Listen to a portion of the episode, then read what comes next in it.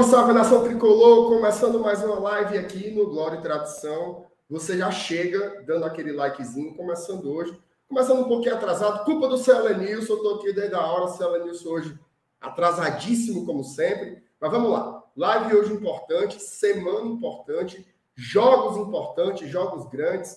Quinta-feira, meu amigo, tem River Plate. Domingo tem São Paulo, ambos os jogos na Arena Castelão. E a gente já está no clima de Libertadores para falar tudo sobre esse confronto importantíssimo contra o River Plate, ok? É, lembrando que também teremos um convidado hoje importante, vamos receber o Marcelo Carvalho, ele faz parte lá do Observatório da Discriminação Racial no Futebol, tá? que é um tema também que está atravessando essas discussões é, da Libertadores, né? Várias situações contra o próprio Fortaleza mesmo, a gente já presenciou isso. Então, vamos lá falar tudo, tudo, tudo sobre Fortaleza e River Plate, com a bancada hoje muito qualificada e também né, com um convidado especial, beleza? Eu vou soltar aqui a vinheta, deixa eu só achar a bicha aqui, meu amigo. Pera aí, papai.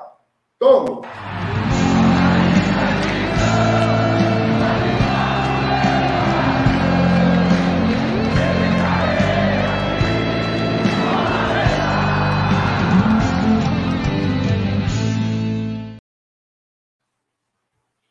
E aí, News, como é que tá?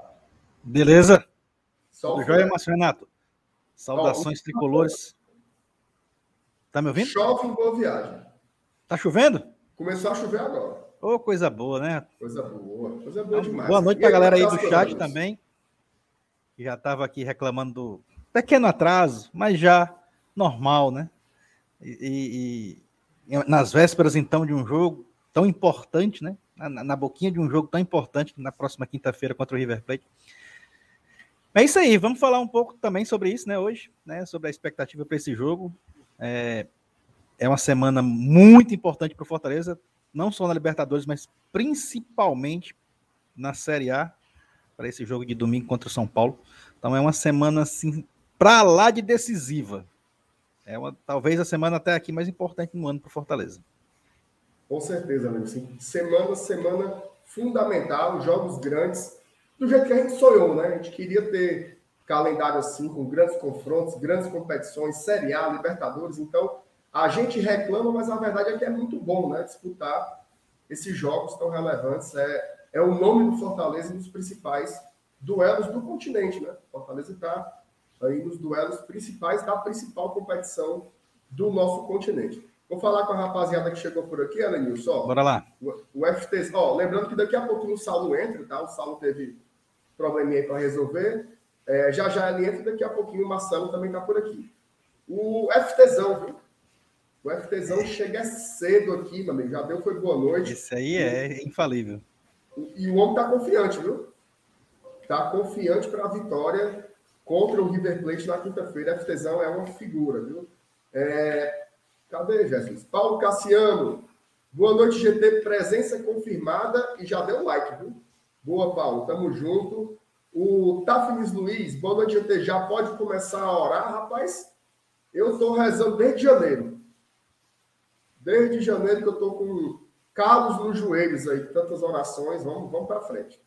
João Vitor Esteves Lima. Boa noite, GT. Quinta iremos fazer história. Amém, amém, amém. Ricardo Batista, boa noite, galera boa do GT, já deixando aqui o meu like. Valeu, Ricardo. O Daniel Rodrigues, GT chegou nos 26 mil inscritos. Viu isso, Alanilson, ontem? A marca de 26 mil inscritos. Fala um pouquinho aí sobre a importância né, da marca e vamos buscar os 30, né, cara? Cara, que beleza, né, cara? E, e, e é legal porque a gente vê isso se multiplicando, né? É, a, a, a, gente está aqui, é, não é só para aparecer propriamente dito, né? A gente está aqui para levar um pouco de Fortaleza para casa de vocês, para casa de, do pessoal que curte o GT, principalmente para pessoas que, que, que, gostam de ter opções além da, da, mídia oficial, né? A gente da mídia alternativa, não só o GT, mas tem outros canais que levam esse entretenimento para a torcida do Fortaleza. Para torcedores que moram na Austrália, na Europa, no Canadá, a gente vê muita, é, é muito torcedor aqui que, que tem essa opção, né? Praticamente só tem essa opção, né? Pelo fato de morar em outro país, esse contato com Fortaleza, esse contato diário, né? É muito interessante e a gente cara, a gente fica muito. Eu, eu, particularmente, fico muito feliz de ter tanta gente inscrita assim. É, é, é só fortalece nosso trabalho, dá mais inspiração para a gente continuar aqui trazendo essas, é, é, esses momentos, né? Que nos une. A gente tem uma coisa em comum, é que é o Fortaleza Esporte Clube. E quando essa coisa em comum é movida pelo amor, pela paixão, aí é, é que o elo fica mais forte mesmo. Eu só tem a, a, a, ficar mesmo muito grato por, por, por, um número tão absurdo como esse aí.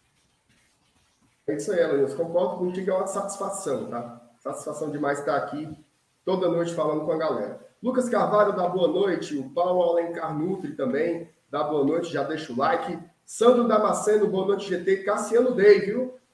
Eu sei que você lembra, eu sei que você lembra. Sete anos, viu? Sete anos. Tava lá, Elenilson? Eu tava. Eu tava, eu tava lá no último lance de arquibancada ali no, na lateral da TUF, né? Mais pro lado de cá, pro lado do, da, da, da especial, né? É, eu também tava ali. Eu, eu tava lá em cima, lá no, porque eu não encontrei lugar para sentar, então eu fiquei em pé lá no último lance, escorado mesmo naquela, naquela paredinha e, coincidentemente, no, coincidentemente, no mesmo lugar que eu assisti os pênaltis do Tetra em 2010. Exatamente no mesmo lugar. Eu estava ali também, inclusive, quando acabou o jogo, a turma do, dos camarotes começou a jogar saco de chilito, refrigerante. Foi uma garapa ali para. Eu vi isso aí, mas tu tava, tu tava bem pertinho de mim, viu? Tava, tava pertinho. A gente não se conhecia, mas. É, a gente não se conhecia na época, né? Mas a gente tava junto ali. E foi bom demais. Ô, oh, jogo vai inesquecível. Ave Maria. Juvenal, esse é o meu Glória atrasadão. Peraí, Juvenal, tenha calma. Ô, Heitor, boa noite, bancada. Desde já, parabéns pela sensibilidade e o time na escolha do tema. O Marcelo e o Observatório são gigantes. Já, já, o homem chega por aqui, viu? A Thalita Lima. Cadê, mulher? Oh, Jesus. Thalita Lima, boa noite, bancada. Mais um jogo histórico da quinta. 47 mil torcedores já garantidos. Acreditar a todo instante. Esse é o nosso papel. Vamos por mais. O Paulo Alencar, MR está sem ventilador, manda esse superchat. Não, manda esse superchat. Mas o ventilador está com meus cabelos aqui balançando. Ave Maria. Estamos aqui. E é porque está chovendo. Tá chovendo, é. Fernando Calado tá meio quente, good trip, tá? Aqui é calor toda hora, toda hora, toda hora. Matheus Melo, boa noite, seus lindos. Boa noite, Matheus. O Adalberto Viana, boa noite a todos. Estamos assistindo o seu programa aqui de Quixadá. Olha aí, a terra da galinha choca e dos monolitos, né? Adalberto e Graça Holanda. Um abraço para Adalberto, para Graça, todo mundo lá do Quixadá. Elvis Costa, boa noite, MR, senhora Nilson. Como foi o racha, senhora Nilson? Perdeu muitos gols que nem o Robson e o Moisés? Perdi, perdi uns golzinhos, mas, mas, eu faço os meus também. Eu perco gol que sou uma porra, mas de vez em quando eu acerto um pouquinho para dentro do gol. Marcou umzinho, pelo menos? Marquei. Marcou, muito bem. O, olha aí, ó. O Cabo estava em Quixadá e o Assunção está em Manaus. Olha aí. Boa noite, Márcia Elenilson, acompanhando daqui de Manaus.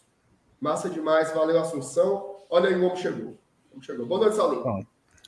Boa noite para vocês, boa noite pro chat, boa noite pro meu amigo Márcio Renato Elenils. Rapaz, menina é o, é o bicho. É. Só isso, meu amigo? É assim mesmo, é assim mesmo. Faz parte, viu? Não, três ao mesmo tempo. Ao mesmo tempo apareceu uns caroços, a mulher, a mulher disse que é sarampo. O dente tava cinza. Cinza, cinza o dente. E um catarro. ah, mas aí é. Esse último aí é, é, é, é, normal demais. Não, mas esse último não fica bom, não, amigo. É pior que o Gogo do Márcio Renato aí. Não tem, não tem quem cure. Tem não. Tem não. É eterno. É eterno. Esse aí, esse aí, Saulo. Ele, Mora aí no teu condomínio, é? Não? O Elvis? Tô, sab... tô, sabendo, não. Ele disse que te viu passando em frente à, ca... à casa dele. É, vai atrasar legal. Eu já tinha começado a live aí, viu? Não, não, não procede não, porque eu tô em casa desde cedo. Vamos lá. O Rodrigo Alencar disse que a Jéssica disse que eu tô com a aparência de 22 anos. Não. Só se for 22 anos de profissão, de sala de aula. Porque, pelo amor de Deus, mas eu tô lindo mesmo. Não é por nada, não. Eu tô Tô bem, bem lourinho, bem bonitinho. O tá Felipe Gonçalves, boa... tá tão gatinho, lourinho. Felipe Gonçalves, boa noite. Para entrar na Arena Castelão, preciso levar um ingresso e o cartão de vacinação? Não. Só o ingresso. Só o QR Code. Leva só o QR Codezinho que dá tudo é, certo. É, só o ingresso. É, ou só o ingresso. João Vitor Esteves. Seu Elenício já me deu tantas caronas do Conjunto Ceará até o Castelão. O único problema é que toda vez que assisto o jogo com o Pedro Henrique, dá azar. Aí é. Pois, pois combine com ele aí, para ir só um dos dois quinta-feira. pois não vão mais junto, não, me ajude. É. João Márcio, boa noite, GT Tricolores. Está na hora desse time nos dar uma exibição convincente. Quinta-feira é uma oportunidade que muitos desses jogadores não terá mais na carreira. Maria, tem calma. Maria, vai ter, mano, tem calma. Antônio Francisco, boa noite. O Ednardo chegou. Como é, macho? Atolando? Peraí. Atolando, Atolando o dedo no like. Ou conversa feia, viu? Tu é doido?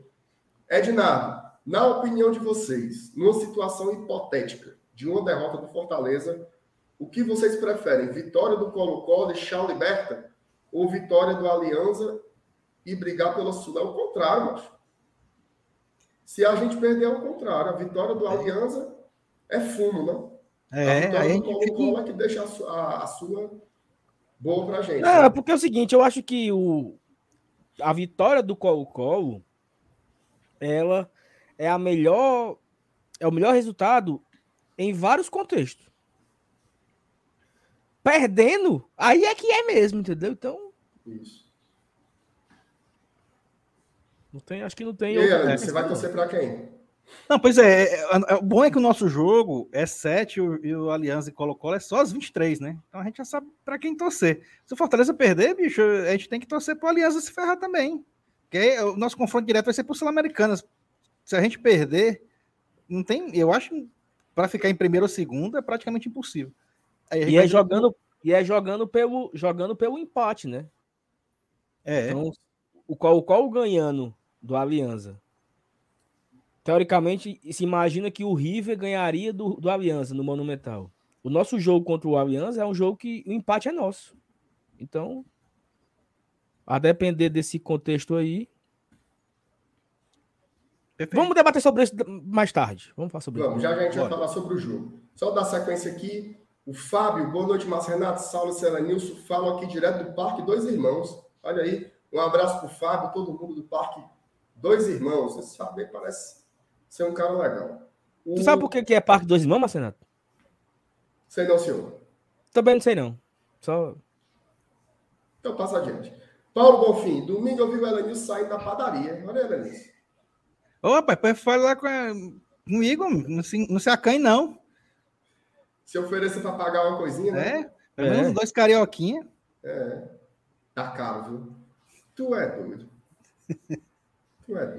Luciano Júnior, boa noite, ET. Ainda encurujado de domingo, mas quem sabe a harmonia volta com um bom resultado contra o River e vitória contra o São Paulo. Meu amigo, se a sua harmonia não voltar, não voltar depois de São aí. Paulo, você não se anima mais nunca na sua vida. Não volta mais, não. Volta mais, não. Volta mais, não. Volta mais Vai não. morrer amargurado, porque não, não tem mais. Ô, ô, ô, Marcelo, se tiver, se tiver pronto aí, dá um, dá um joinha, viu? Que a gente te bota na. Pronto, vamos lá. E só para terminar aqui, o Jair Aragão. Seu Elenilson é diferenciado. Vamos chamar aqui o nosso, o nosso convidado, nosso querido Marcelo Carvalho. Ele é do Observatório da Discriminação Racial no Futebol Primeiramente, obrigado por aceitar o nosso convite, tá, Marcelo? Um tema tão relevante, importante encarar esses debates, né? A gente faz questão de fazer isso, então lhe cumprimento e lhe agradeço aqui por aceitar o nosso, o nosso convite aqui no GT, tá? Boa noite, boa noite a todo mundo que está nos ouvindo. É um prazer estar aqui com vocês e conversando com, sobre esse assunto tão importante, né? Beleza. Ó, eu vou, eu vou mandar aqui a primeira para ti, tá? É, assim, Fortaleza ele é um time ainda neófito, né? Assim, competições internacionais. Ele está disputando a sua segunda na história. Disputamos uma Sul-Americana, disputamos agora uma Libertadores pela primeira vez, e a gente ainda não está muito acostumado com algumas manifestações, como a gente viu é, lá no jogo contra o River Plate na Argentina, né? Isso, inclusive, gerou um sentimento é, natural, né? Mas um sentimento de generalização com relação aos argentinos, né? Que aí já, já é uma outra questão. Explica um pouquinho como é que se dá essa, essa, essas manifestações, né? Racistas aí, principalmente nesses outros públicos que a gente não estava acostumado a ter tanto contato como agora, né, Marcelo? É, infelizmente o observatório tem monitorado uh, seguidos casos de racismo quando times brasileiros vão jogar uh, em outros países da América do Sul ou, contra, ou quando esses torcedores vêm ao Brasil e aí esses torcedores também uh, expressam o seu racismo, né? Então é, é algo meio corriqueiro, infelizmente, em torneios sul-americanos e, e aí a gente precisa entender a cultura de cada país, né? Eu acho que esse é o ponto principal desse debate, assim, é tentar entender uh, se para eles racismo é crime ou se não é crime, né? Então, por exemplo, eu tenho como base alguns documentos de clubes que quando vêm jogar no Brasil eles colocam esse documento de comportamento para o torcedor e dizem, olha, não cometa ato discriminatório porque no Brasil o racismo é crime. Então, é preciso entender isso, né? Por isso, dessa forma que eu acho que esses atos vão se repetindo, porque para eles não é crime, para eles uh, vai cai muito mais no folclore. E aí esses torcedores também, porque os clubes não são punidos, eles se sentem uh, liberados para expressar o racismo. Ela Nilson. Cara, a, a, gente vê é, a, a, gente vê assim começa a, se tornar corriqueiro, né? Eu, eu, não sei se a impressão da gente ficou mais forte agora, porque a gente está participando da Libertadores e está vendo é, isso na pele, mas é, eu não sei se você tem essa impressão, eu gostaria até saber se tem, se realmente aqui na América do Sul, pelo fato da gente ver é, é, é esses episódios agora recentemente, eu, o Brasil é o, é o, único país da América do Sul que, que, que, que, a gente tem cidadãos, tem pessoas que abraçam essa causa, que tem essa, essa bandeira. A impressão que eu tenho é que os outros países da América do Sul não têm essa campanha que a gente tem aqui. Passa essa impressão para você? Você sente isso também, não? É, isso a gente foi pesquisar e a gente foi tentar entender, né? E aí a gente vai descobrir, por exemplo, que o, o Brasil é um país que tem uma população negra muito grande. Assim. Se nós olharmos para a Argentina, a população negra argentina é 3%. Então é muito pequeno o número de pessoas negras. E a gente costuma repetir que na Argentina não tem negros. Então, assim, a gente já começa interditando esse debate. E, e isso é algo que é repetido também na Argentina, né? Os argentinos também reproduzem esse, essa, essa frase que na Argentina não tem negros. E se nós olharmos para outros países da América Latina, vamos olhar para o Peru, para o Chile, para o Uruguai, a, a, quantidade de pessoas negras nesses países ela é muito pequena. Então, assim, pelo, pelo Brasil ter uma grande quantidade de pessoas negras, o debate aqui está muito mais adiantado. A gente está muito mais avançado. Assim, né? O racismo no Brasil é crime, por mais que a gente tenha alguns problemas com a lei, a gente não tenha ninguém preso por racismo, e a gente também tenha casos de racismo por aqui, a gente está um passo mais adiantado, assim, por conta da população ser maior, por conta do debate estar tá muito mais avançado. E, e aí, é quando a gente sai do Brasil para jogar fora, né, os clubes brasileiros, a gente vai se deparar com essa questão. E, e um ponto que é muito importante quando a gente pensa América Latina é que, pra, por exemplo, na Argentina e alguns outros países, a xenofobia é muito mais forte. Então, eles, eles discutem muito mais a questão da xenofobia do que do racismo. Na própria Argentina, muitas vezes, quando vai se discutir o racismo, a xenofobia está muito mais por trás disso, né? Eles entendem mais como xenofobia do que como racismo. Então, quando a gente, eles estão discutindo lá agora, uh, por que que no Brasil a gente está reclamando de racismo? Muitas vezes as rádios reproduzem que ah, agora os times brasileiros vão usar desse artifício para tirar pontos dos clubes argentinos. Então, assim, esse debate ele precisa existir incentivado pela Comebol porque senão fica nós brasileiros aqui querendo punição, querendo punição, querendo ação, e para esses clubes argentinos eles não conseguem se colocar nesse lugar. O River, por exemplo, vai recorrer dessa multa, porque ele alega que ele puniu o torcedor, e o, o River ele suspendeu o torcedor por seis meses.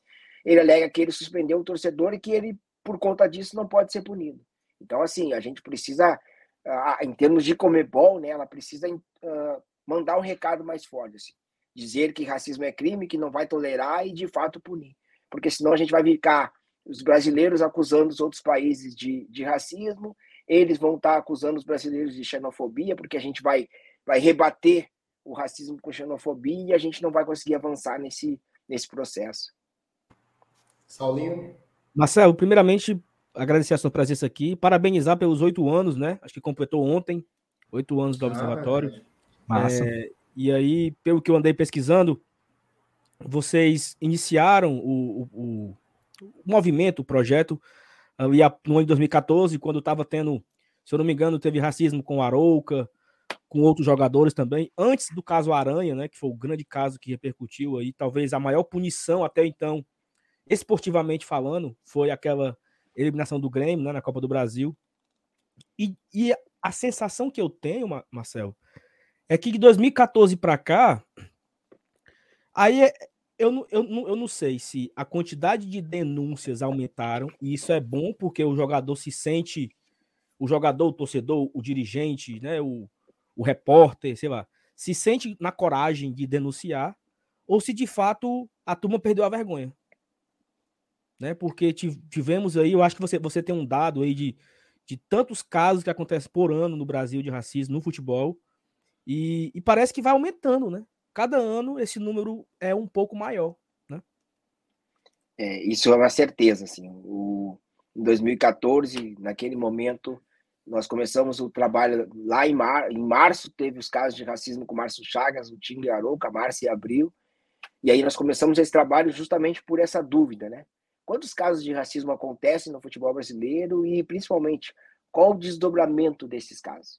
Porque se a gente não souber o desdobramento, a gente vai repetir que não acontece nada nos casos de racismo e o torcedor de futebol naquele, o, o jogador de futebol naquele momento, entendia que de fato nada acontecia com o agressor. Então a gente tem uma, um texto que foi feito, uma pergunta que foi feita para o Paulão em forma de texto que dizia: Por que te calas, Paulão? Do racismo que ele sofreu num Grenal, né, na arena do Grêmio. Então, uh, e o Paulão responde que ele tinha medo das consequências dele denunciar o racismo. Ou seja, a vítima tem medo de buscar uma justiça porque ela tinha medo da represália. De lá para cá, o que a gente tem percebido é uma quebra de silenciamento. Então, o jogador de futebol hoje entende que não faz parte do pacote jogador receber uh, insultos racistas. E aí a gente está tendo um, número maior de jogadores denunciando racismo dentro de campo, os gritos nas arquibancadas e o racismo no seu dia a dia. Esse é um ponto importante. O outro ponto é, nós estamos tendo uma maior conscientização dos torcedores. Então tem torcedor filmando, que nem foi filmado o caso do Fortaleza, e o torcedor está filmando esses atos racistas.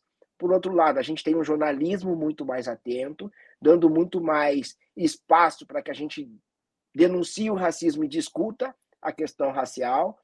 Uh, e tudo isso vai fazer com que a gente esteja mais atento e, de fato, vai ter mais casos de racismo, né? vai ter mais denúncias. Mas é inegável que a gente vive um momento no Brasil e no mundo aonde as pessoas estão uh, se sentindo cada vez com mais liberdade de cometer atos racistas.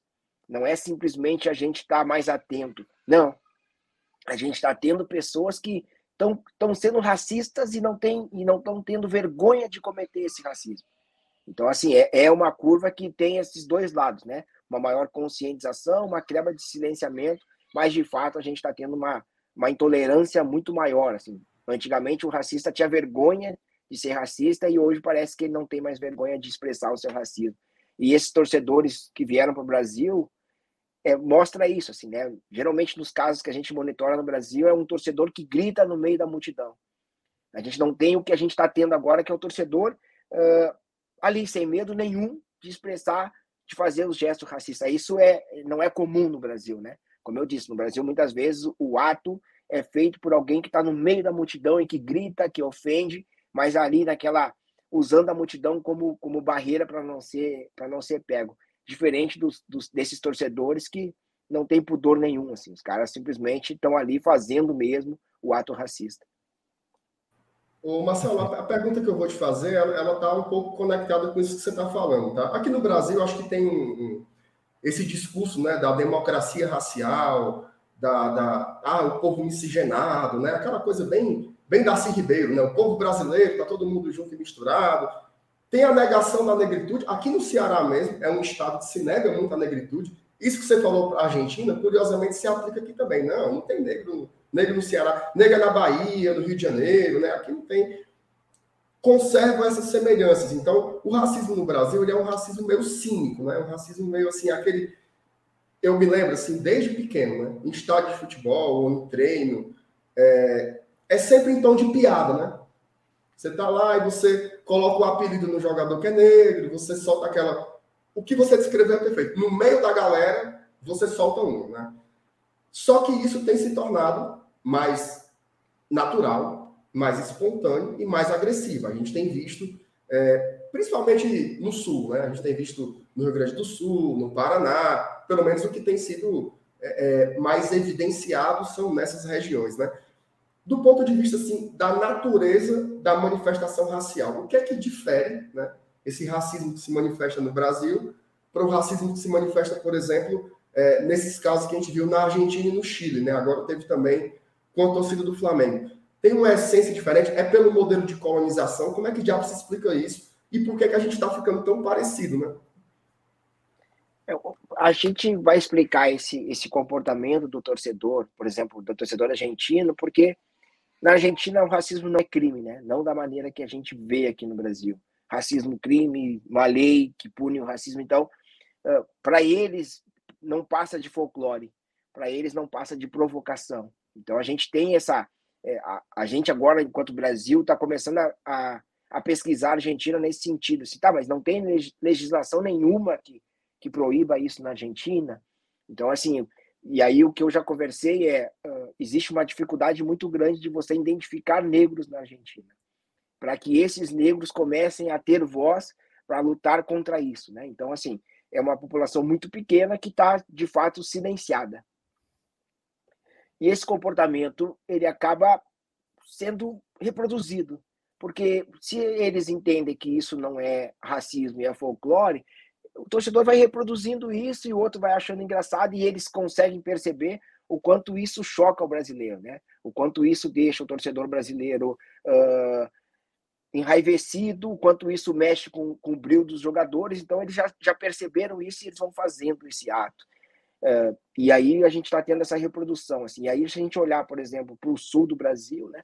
Que você está falando, o observatório monitorou ao longo desses oito anos de trabalho a maioria dos dos casos de racismo acontecem no Rio Grande do Sul, por exemplo, um estado de, de, de colonização alemã e italiana muito forte.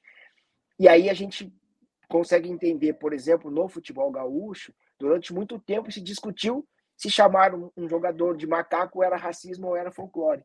Então, assim, o mundo inteiro condena o ato racista, diz que chamar um negro de macaco é racismo, e você vai discutir se isso é racismo ou se é folclore. Enquanto a gente discute, as pessoas estão reproduzindo isso.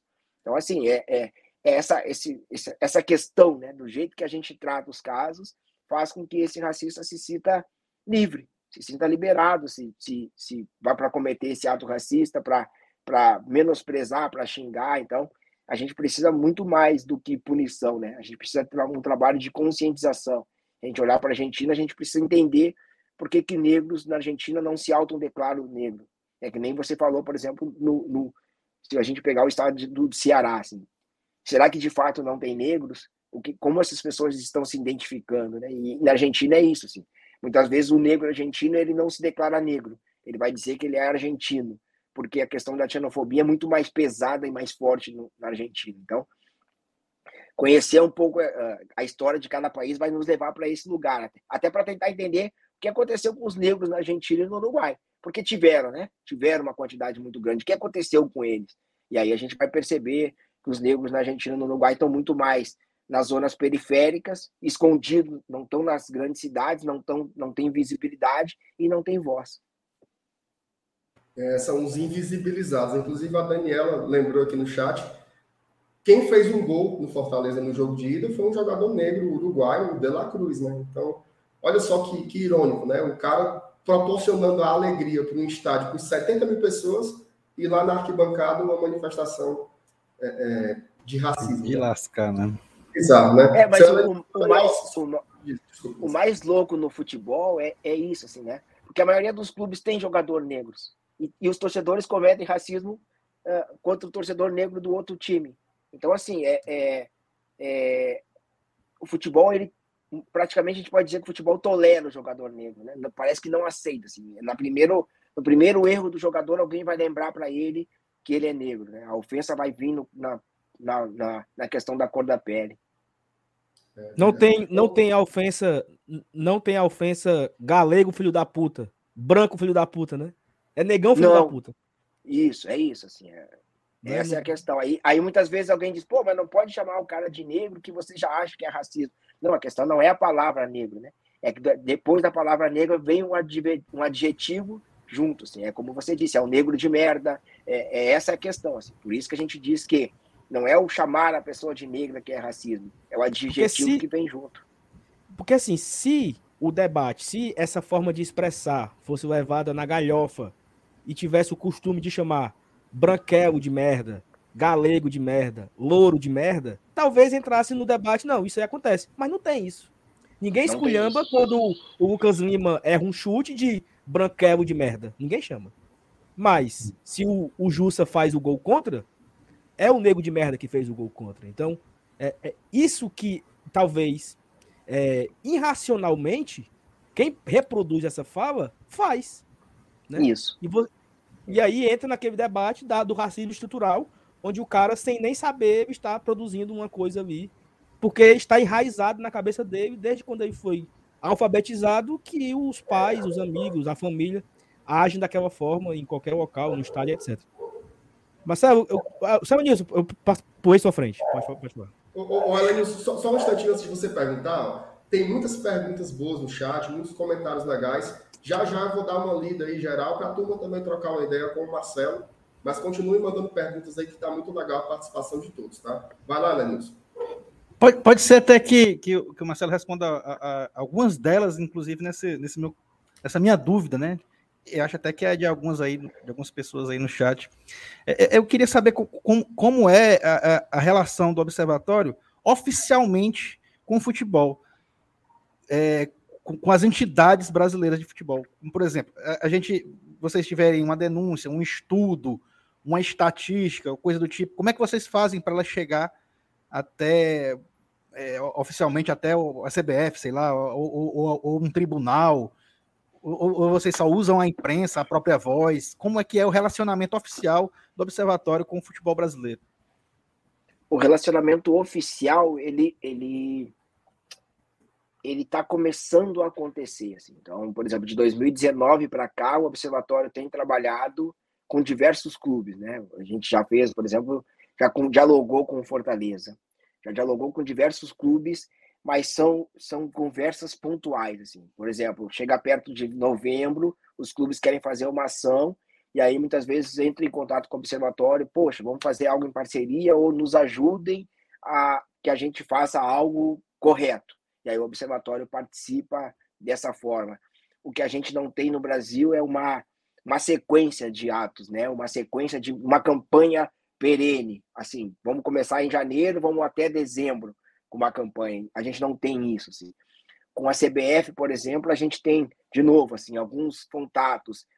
Uh, e aí, quando a gente produz o relatório, a gente sabe que essas entidades conhecem o relatório, conhecem os dados, porque a gente vai ter, uh, muitas vezes, o questionamento do jornalista. Então, o jornalista pergunta para o pessoal do STJD, pergunta para o pessoal da CBF: olha, o, observatório lançou um relatório que aponta tantos casos de racismo. O que vocês têm a dizer? E aí a gente sabe que eles conhecem o trabalho do observatório e eles vão responder.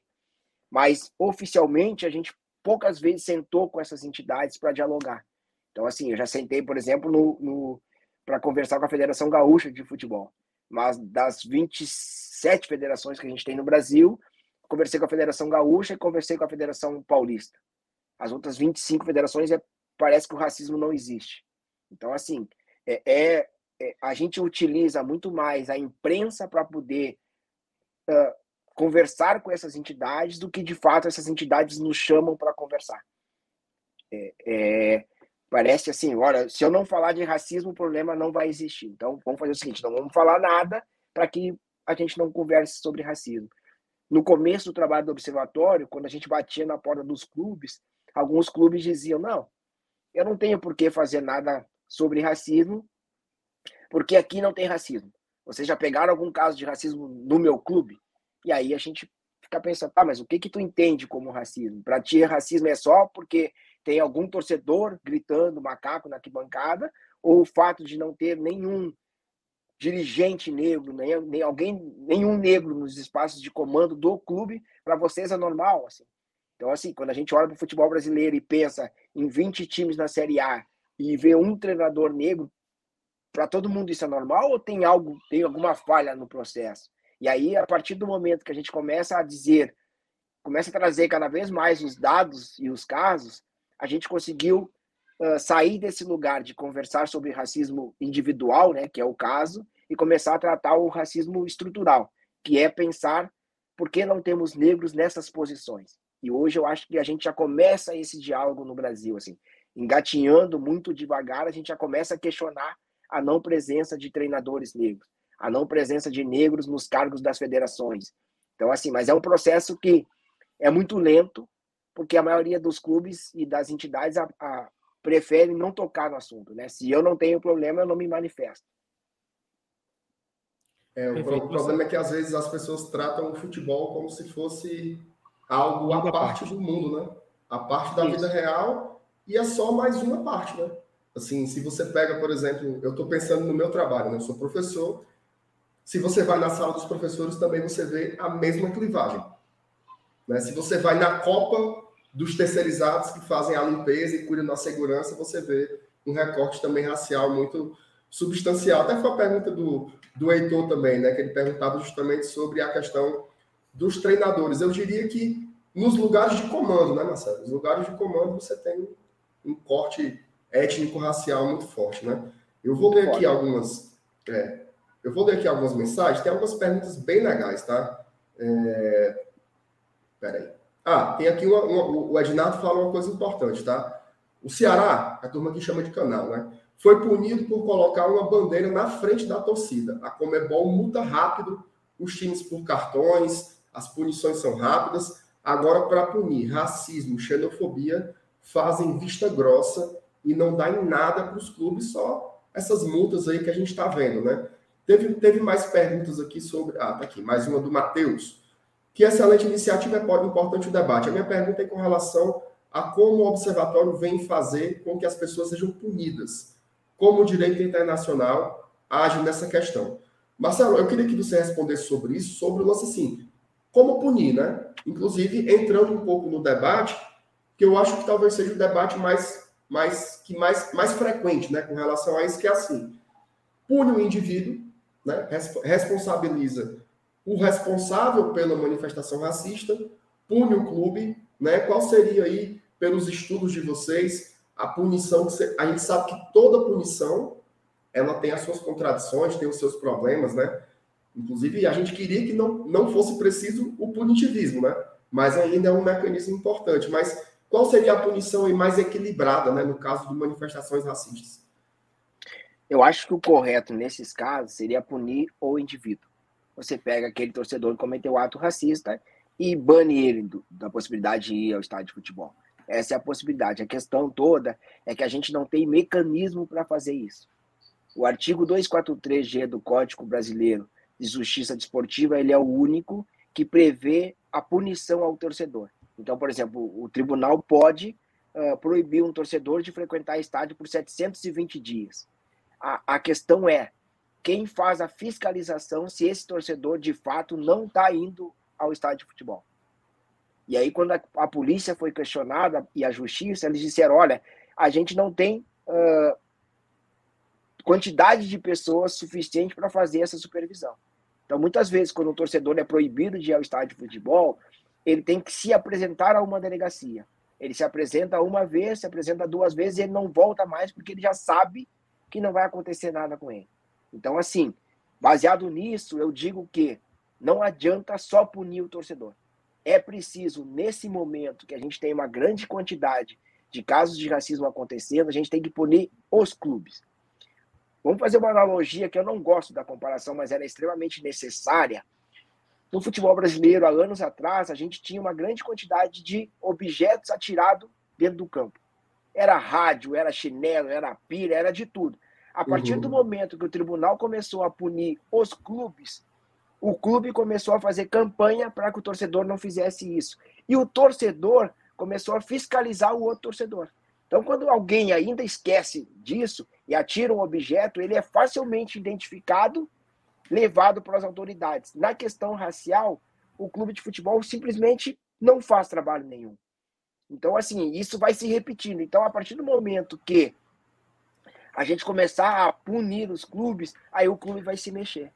E, e quando a gente fala em punir o clube, também é, é, é um processo mais na frente, mas é responsabilizar um clube. Então, assim, o, o torcedor fez um ato racista, que esse clube seja responsabilizado a desenvolver uma campanha, desenvolver ações de combate ao racismo.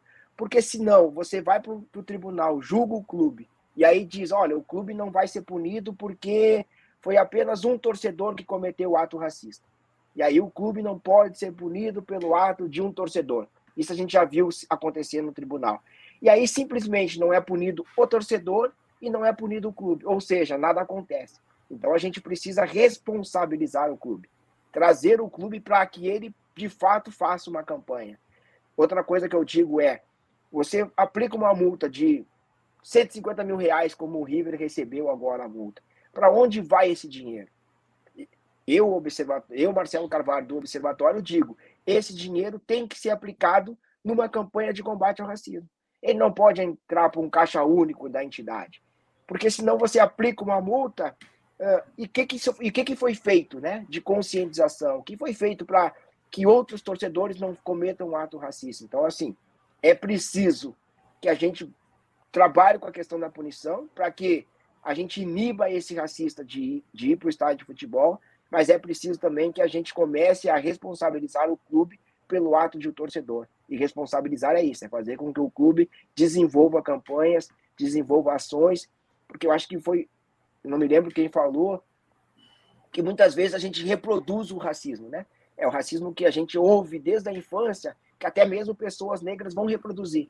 Então, assim, a gente precisa dessa educação, né? Precisa que alguém diga, olha, fulano, não repita isso, porque isso é racismo.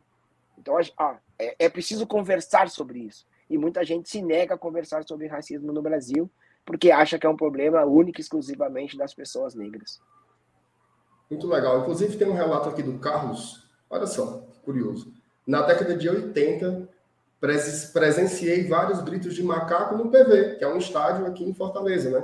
Para jogadores negros do Fortaleza. Então, década de 80, teve até um rapaz que perguntou assim: na época do Pelé tinha racismo? Ora, rapaz. Só o que tinha, tinha né, e, e, é uma coisa que, que eu já vi. Uh, pessoal que trabalha de, de, na, no jogo, né, na transmissão de jogo, teve um, um narrador que chamou um jogador negro de crioulo. Pô, porque aquele crioulo, e alguém diz, cara, isso é um ato racista. E aí ele diz, pô, mas na época do Pelé eu chamava o Pelé de crioulo e não tinha problema nenhum. E aí alguém lembrou ele. Na verdade, nunca ninguém gostou de ser chamado de crioulo. A única questão é que a gente não tinha espaço para reclamar. A gente não tinha voz para reclamar. Porque é isso, assim.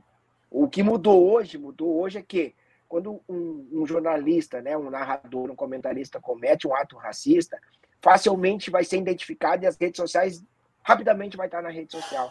Antigamente, como você se comunicava com o veículo de comunicação? Você mandava uma carta, você ligava para o jornal. Então, assim, o cara se sentia livre para fazer isso. A repercussão era muito menor. O que a gente tem hoje é. A gente não tem uma, uma militância chata, raivosa. Não. O que a gente tem é pessoas mais atentas, pessoas que não, que não toleram mais isso. Né? Por exemplo, o, o, o chamar um negro de crioulo é isso. Assim, o jogador tem um nome. É, é como o Saulo falou: você chama um, uma, um, um jogador branco de, de, de alemão, de entendeu? É isso. Por que, que as pessoas se sentem liberadas para, uh, por exemplo, no caso do Celcinho, dizer que o cabelo do Celcinho é sujo, uma cachopa de, obe de, de abelha? É isso, né? Teve um narrador que disse que as jogadoras do Bahia uh, estavam, o jogo estava, sei lá, não, não me lembro do, do, do que ele usou, né? Mas aquilo era, o jogo estava daquela maneira porque as jogadoras do Bahia tinham um cabelo exótico e aquilo estava prejudicando. Então é isso. É, e aí ele vai dizer, ah, mas eu sempre disse isso. Bom, o tempo mudou, né? A gente, a gente fez cada absurdo ao longo da história que a gente não vai, não tem mais por que reproduzir isso em 2022. É, Ó, a gente está aqui estourado no, no, tempo aqui que a gente combinou com o Marcelo. Eu vou mandar aqui só mais um aqui. O, o, Lucas Meireles, né, se tornou membro aqui do GT, não sabia nem que tinha, que tinha deixado de ser. Deu parabéns né, para a gente estar tá abordando um tema tão importante, e ele mandou uma pergunta. Desde 2003, a NFL tem uma regra que obriga os times da liga a entrevistarem um percentual de afrodescendentes para os cargos de chefia. Você enxerga isso no Brasil, Marcelo? É muito difícil, assim, porque uh, a gente no Brasil tem um, um, cotas dentro das universidades e cotas no serviço público. E, e esse debate a gente não soube fazer. Então a gente está discutindo dez anos depois a necessidade de ter, ter cotas ou não. Mesmo a gente tendo várias pesquisas que mostraram o quanto a, a cota mudou uh, na inclusão de pessoas negras, não só na universidade, mas no serviço, né? Porque mais pessoas negras nas, nas universidades fez com que mais pessoas negras chegassem a postos uh, em, outras, em outras áreas. E a gente não soube fazer esse, esse debate. Então, assim, se a gente for pensar isso para o esporte, é muito difícil. Muito difícil, porque uh, esse debate foi interditado, né? Mas é, é algo que a gente precisa pensar. É uma pergunta que a gente precisa fazer. Por que não temos treinadores negros, sendo que a maioria dos treinadores são negros, são ex-jogadores? Por que ex-jogadores negros não conseguem chegar nesse lugar? É uma pergunta que a gente precisa fazer. Né? E qual é a resposta para essa pergunta? Aí a gente vai chegar, quem sabe, na necessidade de ter uh, projetos de, de inclusão, projetos de diversidade. A gente parar para pensar o curso da CBF para treinadores, é um curso caro. Se é um curso caro, quem tem condições de fazer esse curso? Isso é um recorte, né? Então, assim, se a gente pensar nesse recorte, se não tem pessoas negras nesse lugar, porque o curso é caro, então cabe aqui um programa de diversidade para inclusão. Esse é o debate que a gente precisa fazer, mas eu não sei se a gente está preparado ainda para fazer esse debate no Brasil. Dá, dá para fazer mais uma, Marcelo? Dá, dá para fazer. Beleza. Ó, o Henrique Bessa mandou também superchat. Obrigado, Henrique. Parabéns ao GT pelo convite feito ao Marcelo. Qual federação do exterior faz um trabalho modelo para o restante do mundo e quais são as ações desempenhadas por essas entidades? Isso é legal, né? Tem algum lugar que está dando certo, que estão fazendo direito, que a gente poderia aprender com eles? Você pode dar exemplos para a gente? Em termos de punição, não. Punição, a gente, todas elas trabalham com, com esse mesmo problema, né? Chegar na hora de ter que punir, todo mundo faz uma, um esforço para não punir uh, os clubes envolvidos nos casos de racismo. Mas eu costumo dizer que eu gosto do trabalho que é feito na Inglaterra. Por quê? Porque tem um trabalho de, de conscientização muito grande. A, a, Inglaterra, a Federação Inglesa, abraçou, por exemplo, a, a, o movimento Black Lives Matter. Então, incentivou que, que jogadores se posicionassem, ouviu jogadores negros. A Inglaterra também tem esse projeto que tem nos Estados Unidos de ter que uh, entrevistar pessoas negras para, para as vagas, né? Então, assim, na Inglaterra, no meu ponto de vista, ela está um passo, assim, vários passos à frente do Brasil, porque consegue entender a necessidade de, de discutir o racismo. Outro ponto importante, na Inglaterra tem uma organização chamada Kick Out. Basicamente, ela faz a mesma coisa que o observatório faz. Só que essa organização na Inglaterra, ela recebe subsídio do governo inglês, da Federação Inglesa, dos clubes ingleses. E toda vez que um clube pensa numa campanha, o clube vai lá na kick out e eles conversam e eles pensam uma ação e colocam isso na rua. O observatório no Brasil ele é referência até mesmo para a CBF, para o STJD, mas a gente não. É, o observatório hoje é um projeto voluntário, assim, é meu, é eu, a Débora e outras pessoas que resolveram encarar esse problema. Mas se a gente deixar de fazer isso, a gente não. Uh, o problema parece que não vai ter uma outra entidade para discutir isso. Assim. E o observatório hoje vive ou sobrevive da venda das camisetas, por exemplo, as camisetas de jogo que a gente tem aqui atrás. É uma maneira que a gente tem de, de ter o projeto uh, sendo realizado sem ter que tirar dinheiro do bolso. Então, assim, isso a gente já vê o tamanho do problema que a gente tem no Brasil, né?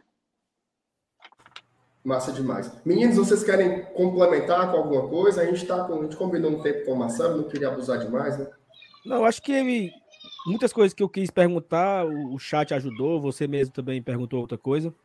E eu queria que o Marcelo pudesse vender aqui, né, na nossa audiência aqui, Isso. vender o seu peixe, onde a gente pode encontrar o Observatório nas redes sociais, também o Marcelo. E aí, pra galera se engajar mais, né? Se preocupar mais com esse tema tão interessante. Se quiser comprar camisa para ajudar também. Fica à é, a turma tá perguntando da camisa aqui, ó. O Marlon acabou de perguntar como é que pode adquirir a camisa. Fala um pouquinho pra gente, Marcelo. Então eu vou deixar aqui o convite para primeiro convite é seja um torcedor antirracista. E ser um torcedor antirracista é principalmente olhar para dentro do seu clube e questionar, por exemplo, o torcedor do Fortaleza, olhar para dentro da administração do Fortaleza e questionar o clube. Por que não temos pessoas negras nos cargos de comando? O que o Fortaleza está fazendo no combate ao racismo? O que o Fortaleza está fazendo uh, para inserir pessoas negras?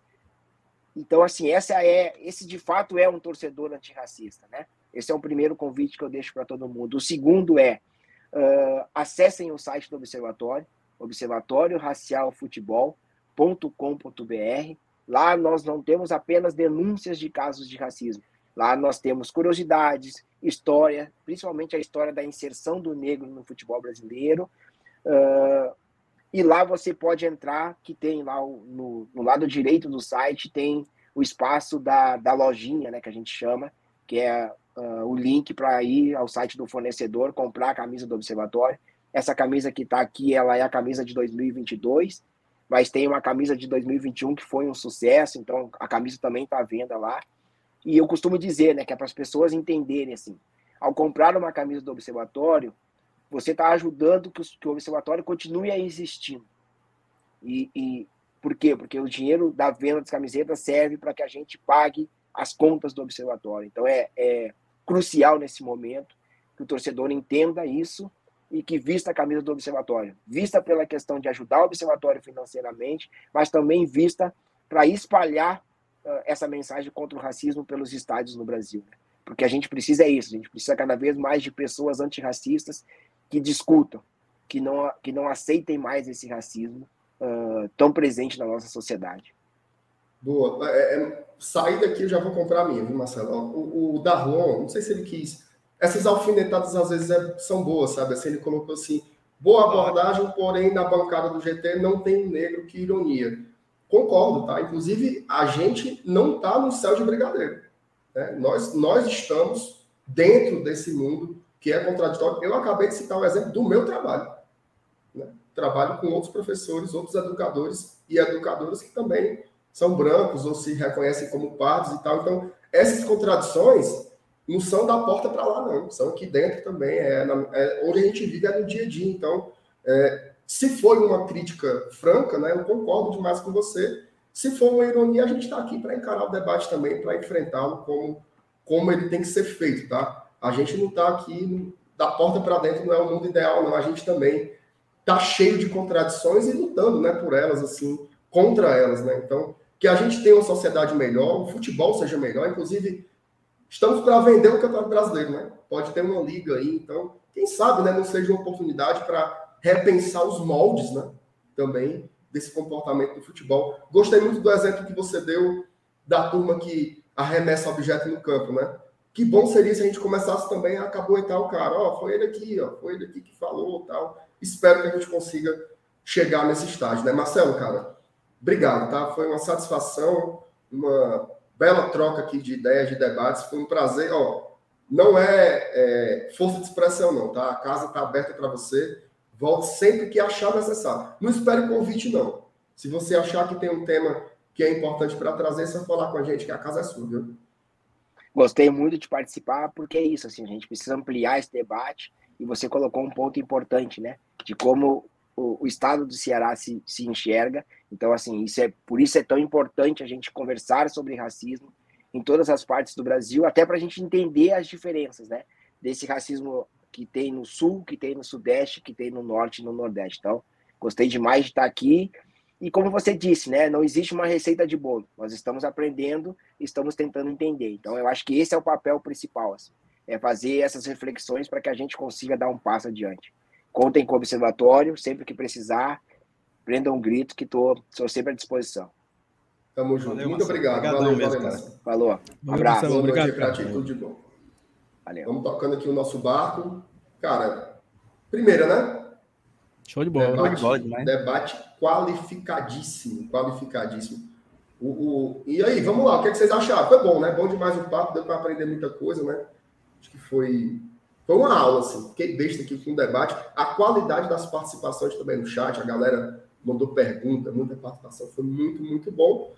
Vocês querem falar mais alguma coisa sobre o assunto? A gente já pode abarcar a nossa vírgula. Não, eu acho que a gente dá para comentar aqui algumas coisas. Né? Acho que claro. tem, muitas, tem muitas situações bem interessantes que ele trouxe de como, como deveria ser, né? Mas eu confesso que esse ponto que o cara trouxe aqui no, no final aqui me pegou um pouco, né? Sim. É, que... Para mim também. E assim... inclusive, ele até, inclusive, ele até falou, Saulo, que não foi não foi alfinetando, mas achou isso irônico. Ele tem razão, é uma contradição nossa também, né? Não, mas também eu não acho que seja ironia, não. É, é uma situação que é, talvez a gente não tenha se esforçado para não não tê-la. Até por, mas mesmo assim a gente eu não posso chegar aqui e dizer assim, ah, cara, não tem porque a gente não teve a oportunidade de ter. Na verdade, a gente não teve, né? E assim, é, é, um, é, um, é um grupo de amostragem muito pequeno, né? É diferente de você ter um grupo de, de dirigentes de um time de futebol, por exemplo, que é de, de 50 pessoas, você não ter. Né? É, é tipo você ter a, oportun, a oportunidade de ter e não ter um, um, um negro entre a gente. Aqui no GT, realmente, eu concordo com vocês, me pegou mesmo essa, é, é, essa afirmação do cara aí. Mas a gente tem pelo menos esse, esse atenuante, eu acho que a gente não teve essa oportunidade ainda, essa chance, né? Mas tu já reparou, Elenius, que é na mídia como um todo? É, eu não sei, é... porque assim, eu vou ser sincero com você, eu não conheço exemplo, a equipe. Pega, um recorte assim. Né? É, pega um recorte. Jornalismo esportivo. Ele falou dos ex-jogadores. Pô, quantos ex-jogadores negros, né? Quem é que está comentando? Você lembra do grafite? Vai, vai pincelar um ali outro. Os influenciadores. Né? Quem são aí é. os caras que bombam no Twitter, no Instagram? Então, assim, o, o Saulo falou muito bem, assim, é estrutural, é muito maior do que a gente, mas essas questões, como o Darlan colocou aí, dão uma chacoalhada na gente também, né? Claro, claro, é uma coisa a se pensar, óbvio. E assim, o, o GT já começa quebrando paradigmas, porque tem uma nossa CEO aqui dando moral na gente. Que é só a chefe, né? Que é só a que manda. Então já temos aí um, um, uma quebra de paradigmas, né? É, já é começamos com a Thaís aqui com a gente, né? E a Thaís é qualificadíssima, uma pessoa incrível, que bota moral aqui na gente todo dia. Todo dia eu levo um carão da Thaís. Ela pensa que eu não tenho coragem de dar as contas dela, mas eu finjo que ela manda em mim, entendeu? Eu deixo ela. Sal, se tu demitir a Thaí, tu te arromba. É, não, por isso, que, por isso que eu não faço isso, entendeu? Por isso que eu não faço Aliás, isso. lasca nós todo dia aqui, viu, Alice? É, então, acabou, acabou esse canal. acabou -se. Enfim, ó, superchat aqui do. Tem, tem até um superchat que ficou lá para trás. Me desculpe, até frescando comigo. É o Antônio Gesso Pompom, que ele botou aqui. Não sabia que o Bubu tosse pro leão, é putaria. Sou de Itapiúna. Valeu, Antônio. Desculpa ter, não ter lido, mas é porque o convidado aqui, né? Falando um negócio importante, aí o Cabo chama de Gugu, eu nem passar essa vergonha, né? Então, eu guardei aqui, mas obrigado pelo carinho, valeu demais. O Marcos Fábio, para chegar ao ponto da própria torcida caboetar quem faz atos racistas, a punição tem que ser para o clube também. Caso contrário, acontece o que aconteceu na Argentina, o cara jogando banana e a turma do lado rindo. Isso aí foi fogo, né, cara? Cena horrorosa, né, Saulo? Aí, Como é que foi? A cena lá do, do, do River Plate, né, cara? cara a turma e, rindo, né, ao redor. E, e, e, assim, tu sabe o que, é, o que é foda? É que eu estava muito próximo à grade e eu não vi, cara. Tu tava ali do lado? Do lado ali. E assim, eu não vi. Se eu tu tivesse visto, tu tinha mandado esse cabo se lascar muito. Né? Mas eu acho que eu tinha pulado a grade pro lado de lá. Porque não tava, não tava mais nem aqui contando isso. É. A sandália japonesa tu deixava lá, viu? Deixava, não. Isso, não deixava porque eu tava de tênis. O tênis era caro. Não tinha coragem de aboar o tênis, não. Mas eu ia atrás de um pedaço de pau. Eu ia atrás ali de um pedaço de pedra, um, negócio, entendeu? E assim, eu só fui ver isso dentro do ônibus. Você acredita? Dentro do ônibus, a galera começou a, pular a, janela a comentar galera comentando dentro do ônibus e tal, no, já foi olhando no WhatsApp. E aí, bufo. Foi aí foi que eu vi. E aí, eu, quando eu, eu olhando o vídeo, é, era, era como se fosse do nosso lado esquerdo, né? Assim, do nosso lado esquerdo, que é onde tava lá o, o, os caras, né? Então. Mas assim, lamentável, né? E, e lamentável também porque o que me chamou a atenção teve na quinta-feira, dia 14 de, de, de, abril, com Fortaleza. Um dia antes teve, ou foi dia depois, não sei. Teve o do Bragantino, aí teve o Flamengo, aí teve o Corinthians, aí teve o. Tipo assim, foi na sequência, né? Foi encarrilhado, assim. Foi, né? Todos os times brasileiros que estão jogando Libertadores, menos o. Eu acho que não teve caso com o Atlético Mineiro e não teve caso com o Atlético Paranaense. Mas os outros, né? Todos os outros que estão jogando. A... E, o, América Mineiro também não teve. Mas teve com o Bragantino, teve com o Flamengo, teve com o Palmeiras, teve com Fortaleza. E teve com Bragantino, Palmeiras, Corinthians, Fortaleza e Flamengo. Cinco times brasileiros tiveram esses atos, né? Então se chama atenção, né? Por quê? Tá, com o que está acontecendo? Antigamente nós víamos que os, os, argentinos eles faziam isso, mas de repente os equatorianos fizeram, os chilenos fizeram. Né? Então, assim, é uma coisa que. E até foi aquilo que ele falou, né? A turma parou de ter vergonha. Vimos hoje um caso de racismo no metrô em São Paulo. Todos os dias tem casos de racismo no supermercado, em restaurante. Então, assim, eu acho que a turma ela perdeu a vergonha de ser otário, de ser um idiota, de ser um Paulo cu, de ser um imbecil. Porque antigamente você tinha vergonha. Né? Antigamente você via casos de racismo ali. Cara, que sempre existiu, mas Hoje é gravado e filmado. E a pessoa não tá nem aí. Né? Ela dá a cara a isso mesmo, então fica é, essa, esse repúdio, né?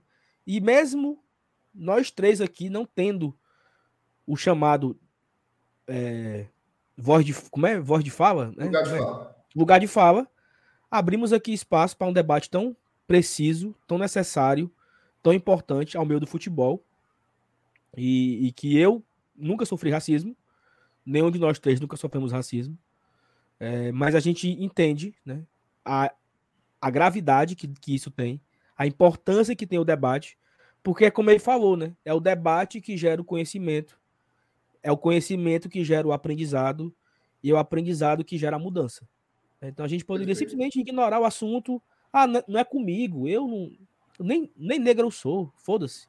Mas não, eu acho que nós temos um papel aqui importante por ser formadores de opinião, por ter um canal que fala do Fortaleza, nós temos como obrigação debater assuntos relevantes. E esse é um assunto hiper relevante.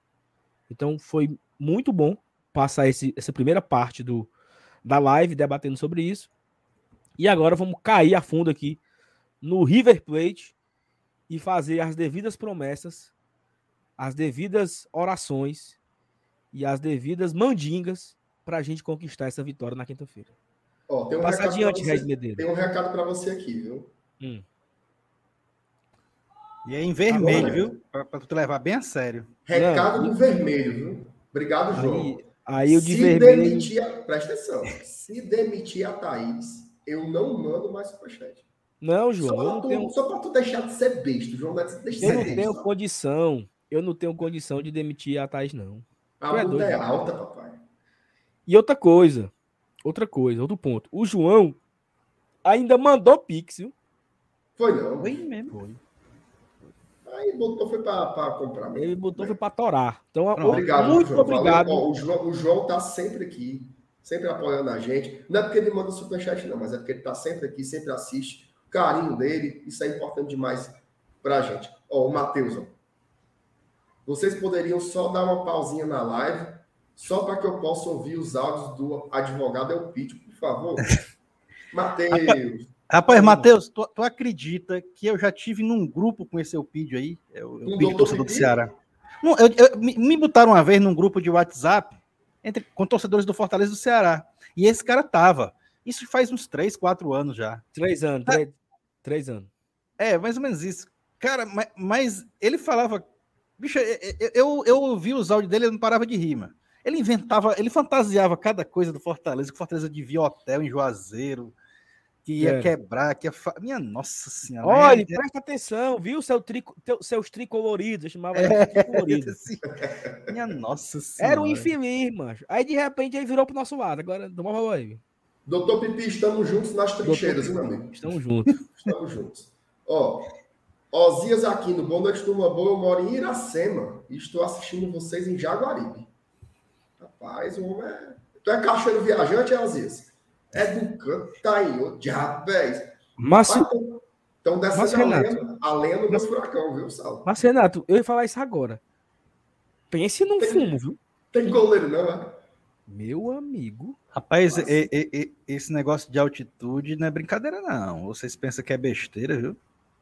Mas de Ei, vez em quando a gente vê uma putaria dessa É, rolando lá em cima. eu, eu vou, eu vou em Tianguá de ano em ano, mano. Lá tem medo de altitude, tu é besta, é? Ah, E outra coisa também que deu ruim foi pro meu Cuiabá, tu viu? Meu Cuiabá foi 1x0, a turma. Viraram, né, rapaz? É Ô, douradinho, papai. Mas vamos lá, bora falar do jogo, né? Que é o que importa. Cuida.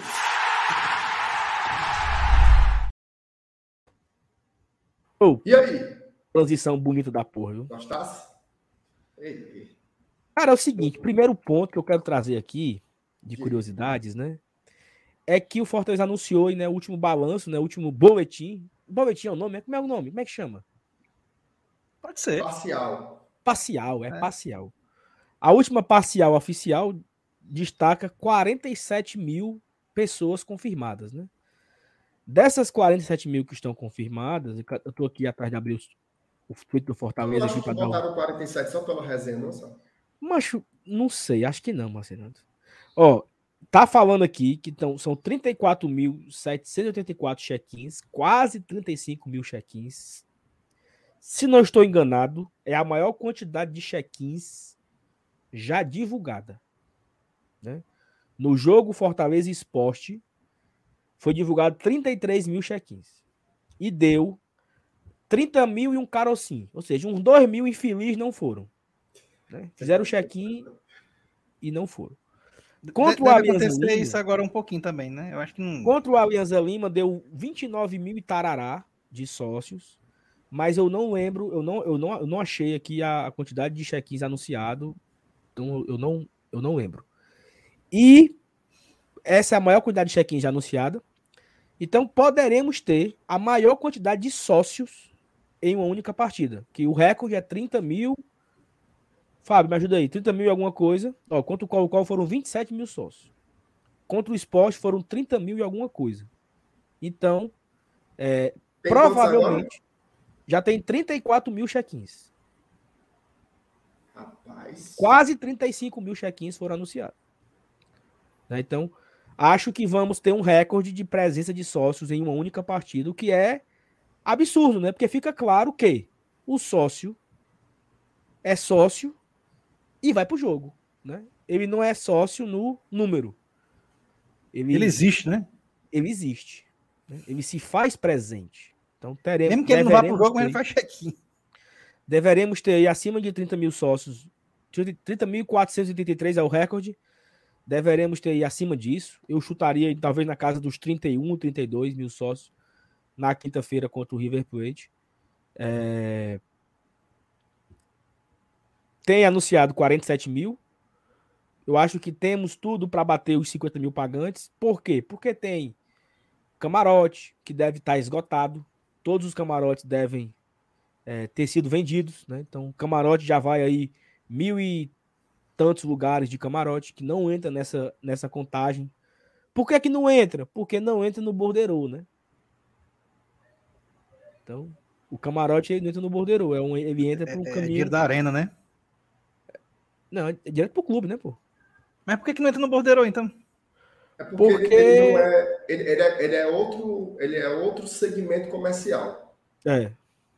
É tanto que você Tá, compra, mas ele- mas ele- você, ele vai- tem você que- compra o camarote com, com a direção comercial do clube, não é? Não é como você compra o ingresso. Então são, são receitas diferentes, né?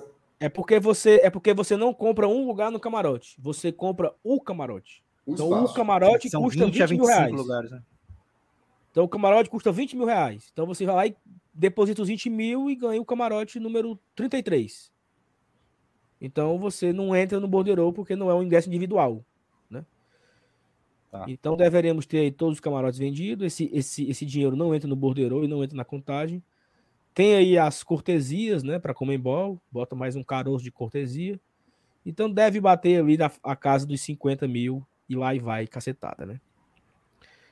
Teremos um grande público, teremos uma cidade parada, né? Então você que mora ou que você trabalha, né?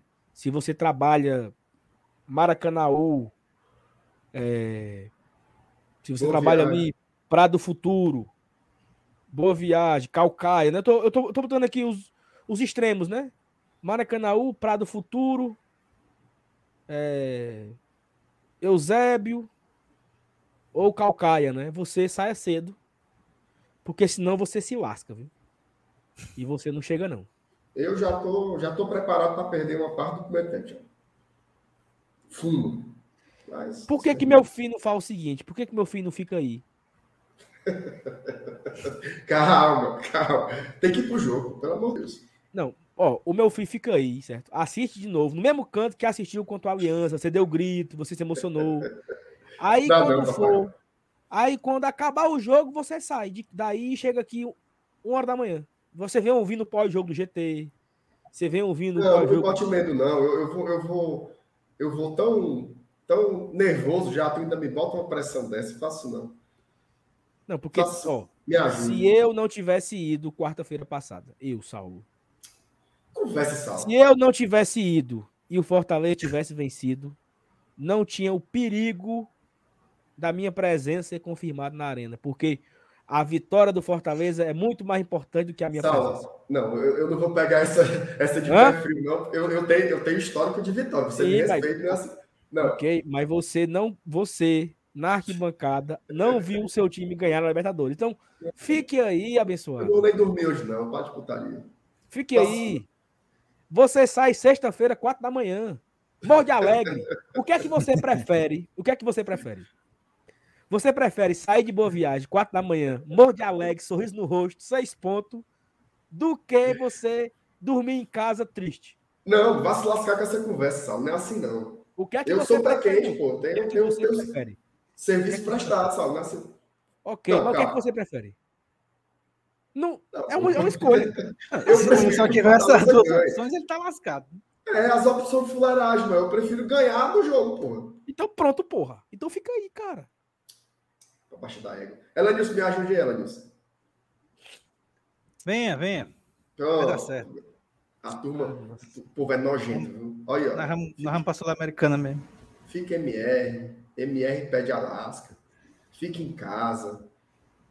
Um, uma alma.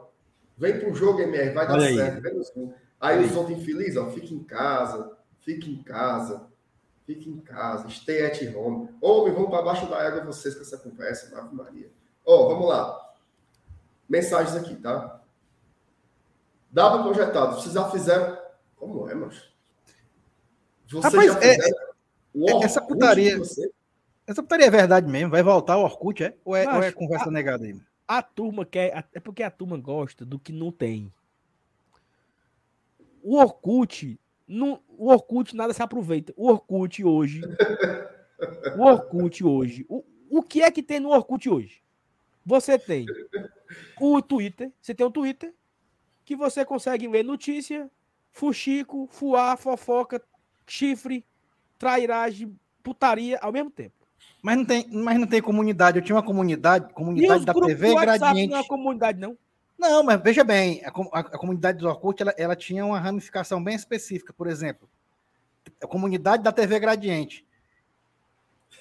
Teve vários problemas que eu resolvi da minha TV, da minha TV Gradiente antiga, de tubão, que era multiconexões, numa comunidade lá que, que me ensinou a entrar no menu secreto, ajustar tamanho de tela. Eu já ia levar bicho para assistência técnica.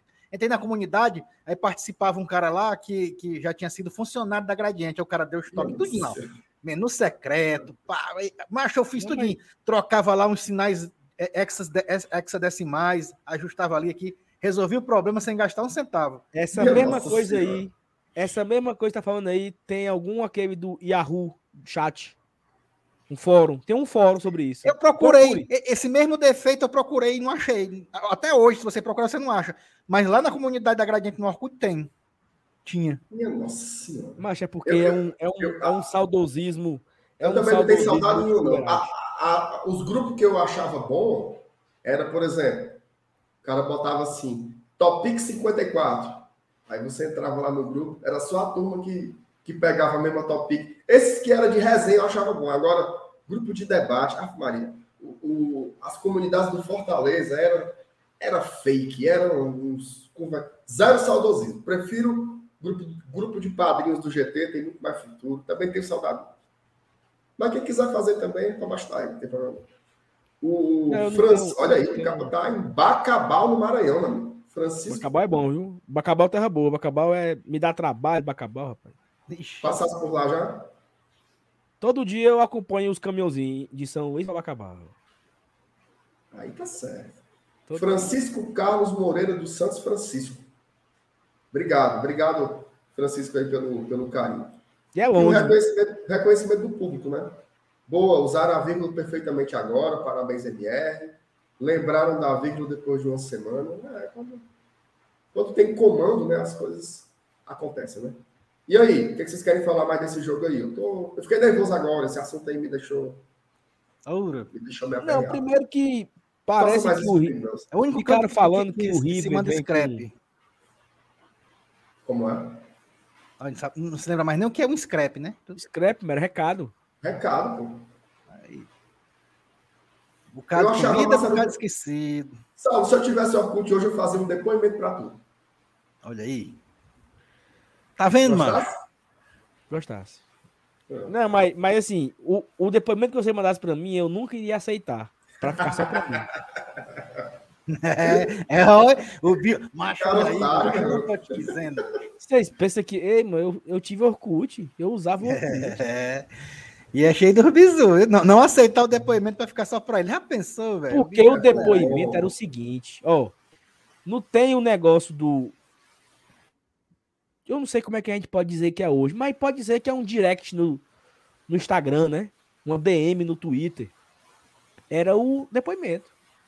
Ó, você mandava a pessoa. O está dizendo que scrap era depoimento. Não era não. Não, não. O scrap, scrap você ficava lá na linha do tempo. No mural. Não era dentro do mural, tempo, era é. mural. Botava no. Tá ouvindo o barulho da chuva? Não. Não. Ah, o que tá arrancando as telhas. O, o, o scrap era o recado. Depoimento era outra coisa. Depoimento você tinha a opção de aceitar ou não. Se você aceitasse, ficava no seu perfil.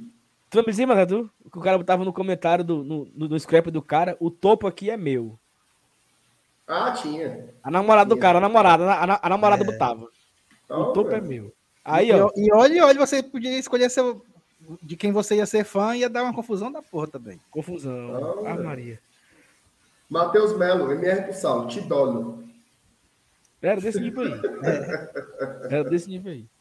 Era bom, era bom, era bom. O Orkutzinho era bom, rapaz. Tinha uma, umas putariazinhas também. Uma comunidade ó, Orkut de bebo não tem dono. No, no Orkut, ó, no Orkut tinha umas comunidades boas que era tipo discografia. Era massa, de boa. Boa. Muita música. Era assim, ó, discografia de A a Z. Aí você ia no A. Isso. Aí é. você achava a banda. Eu quero. É, ABBA, né? ABBA. Aí, tá, tome todos os álbuns.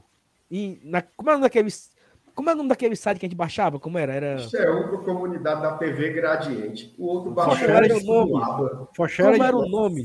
Como era o nome do, do site que baixava? Forshare. Forshare. Não, não era Forshare não, era outro. Era, era... Emule. Outro, Casar. Outro. Casar?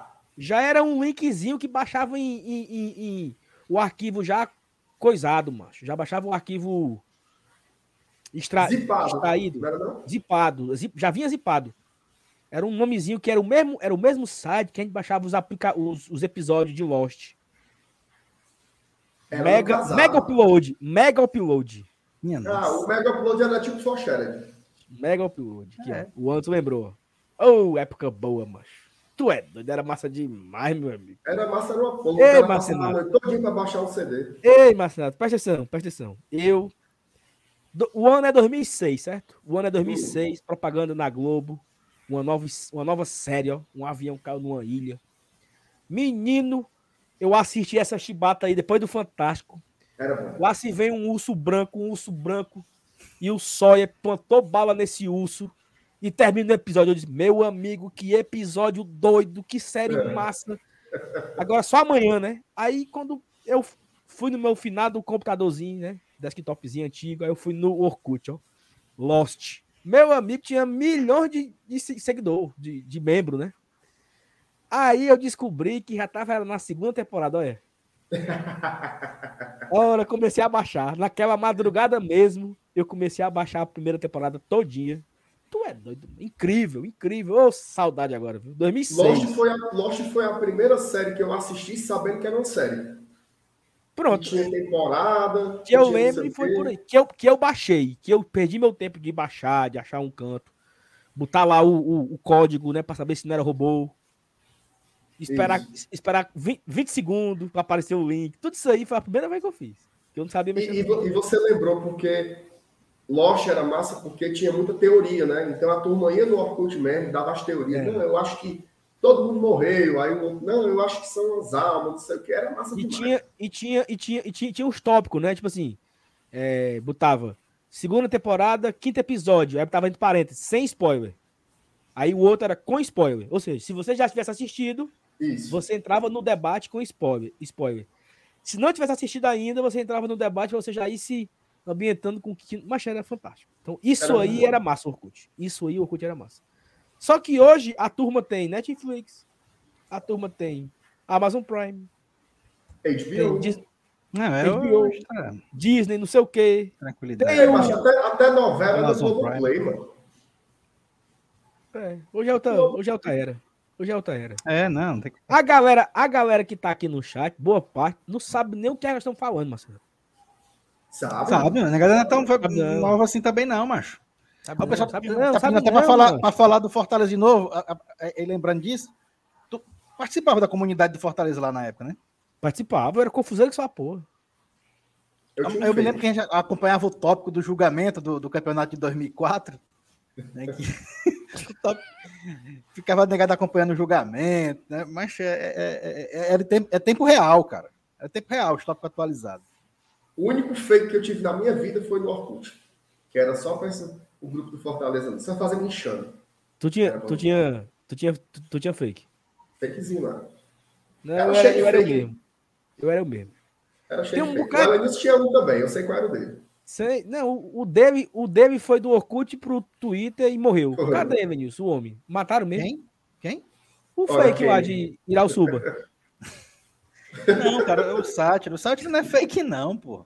Olha, Sátiro mora lá em. Irauçuba. Mora. É, ele deu, ele deu um tempo em rede social, ele saiu. Não tem. oh, meu Deus do céu. Ó, vamos lá. ah, Recados, viu? Recados Muito importantes. bom. Amanhã, amanhã, às 8 da manhã, vai ter vídeo da Hum. nossa CEO, Thaís Lemos. Ela vai explicar tudo o que está rolando nesse debate sobre a Liga Brasileira.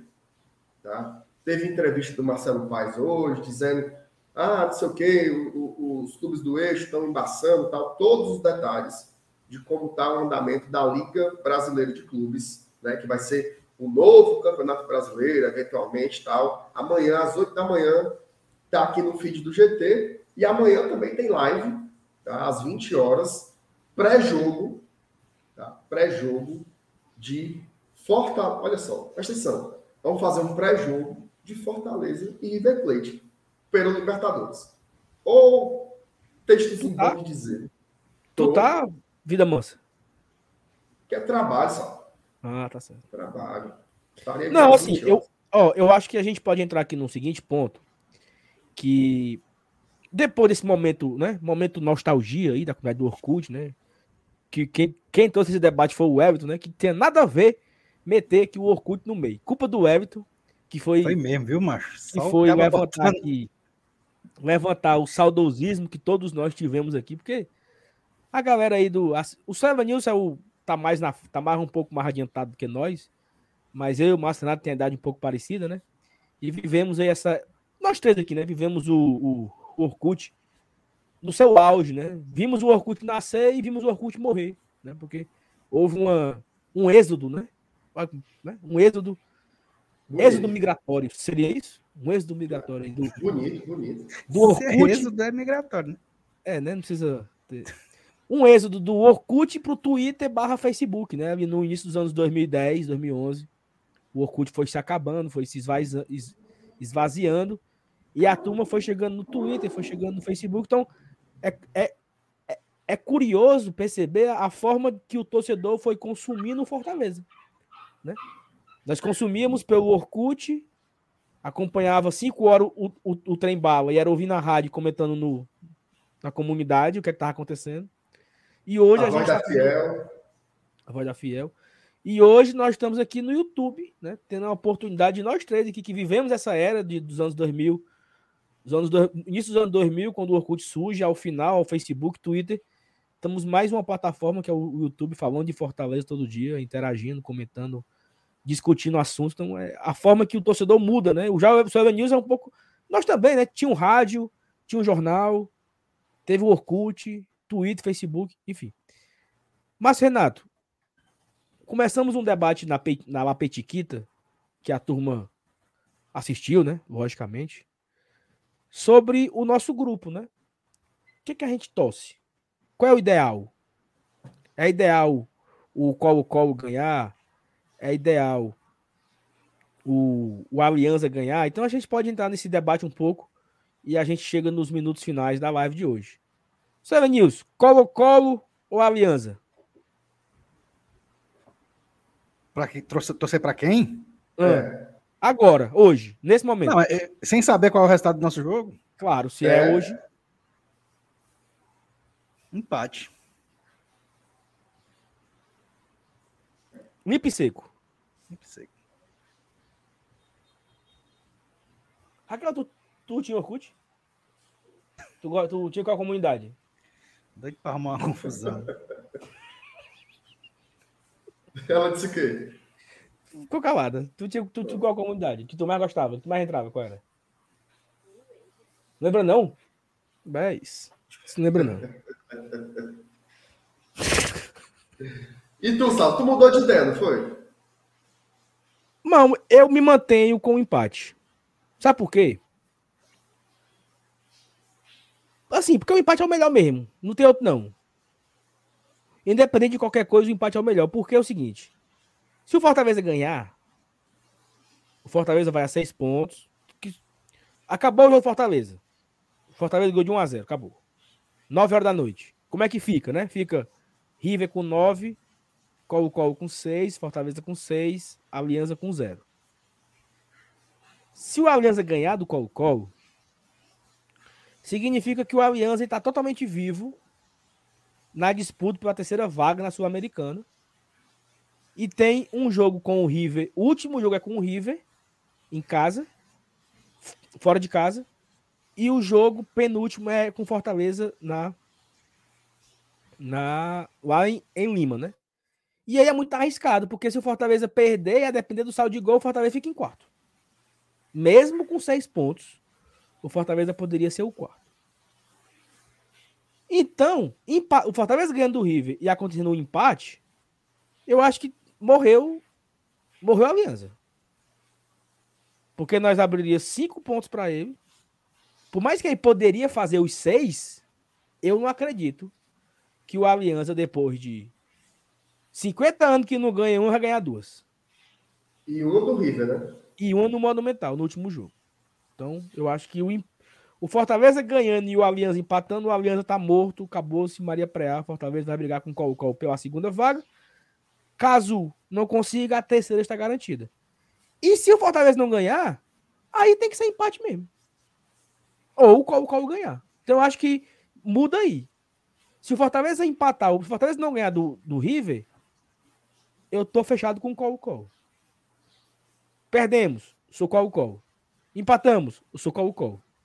Ganhamos, eu sou empate.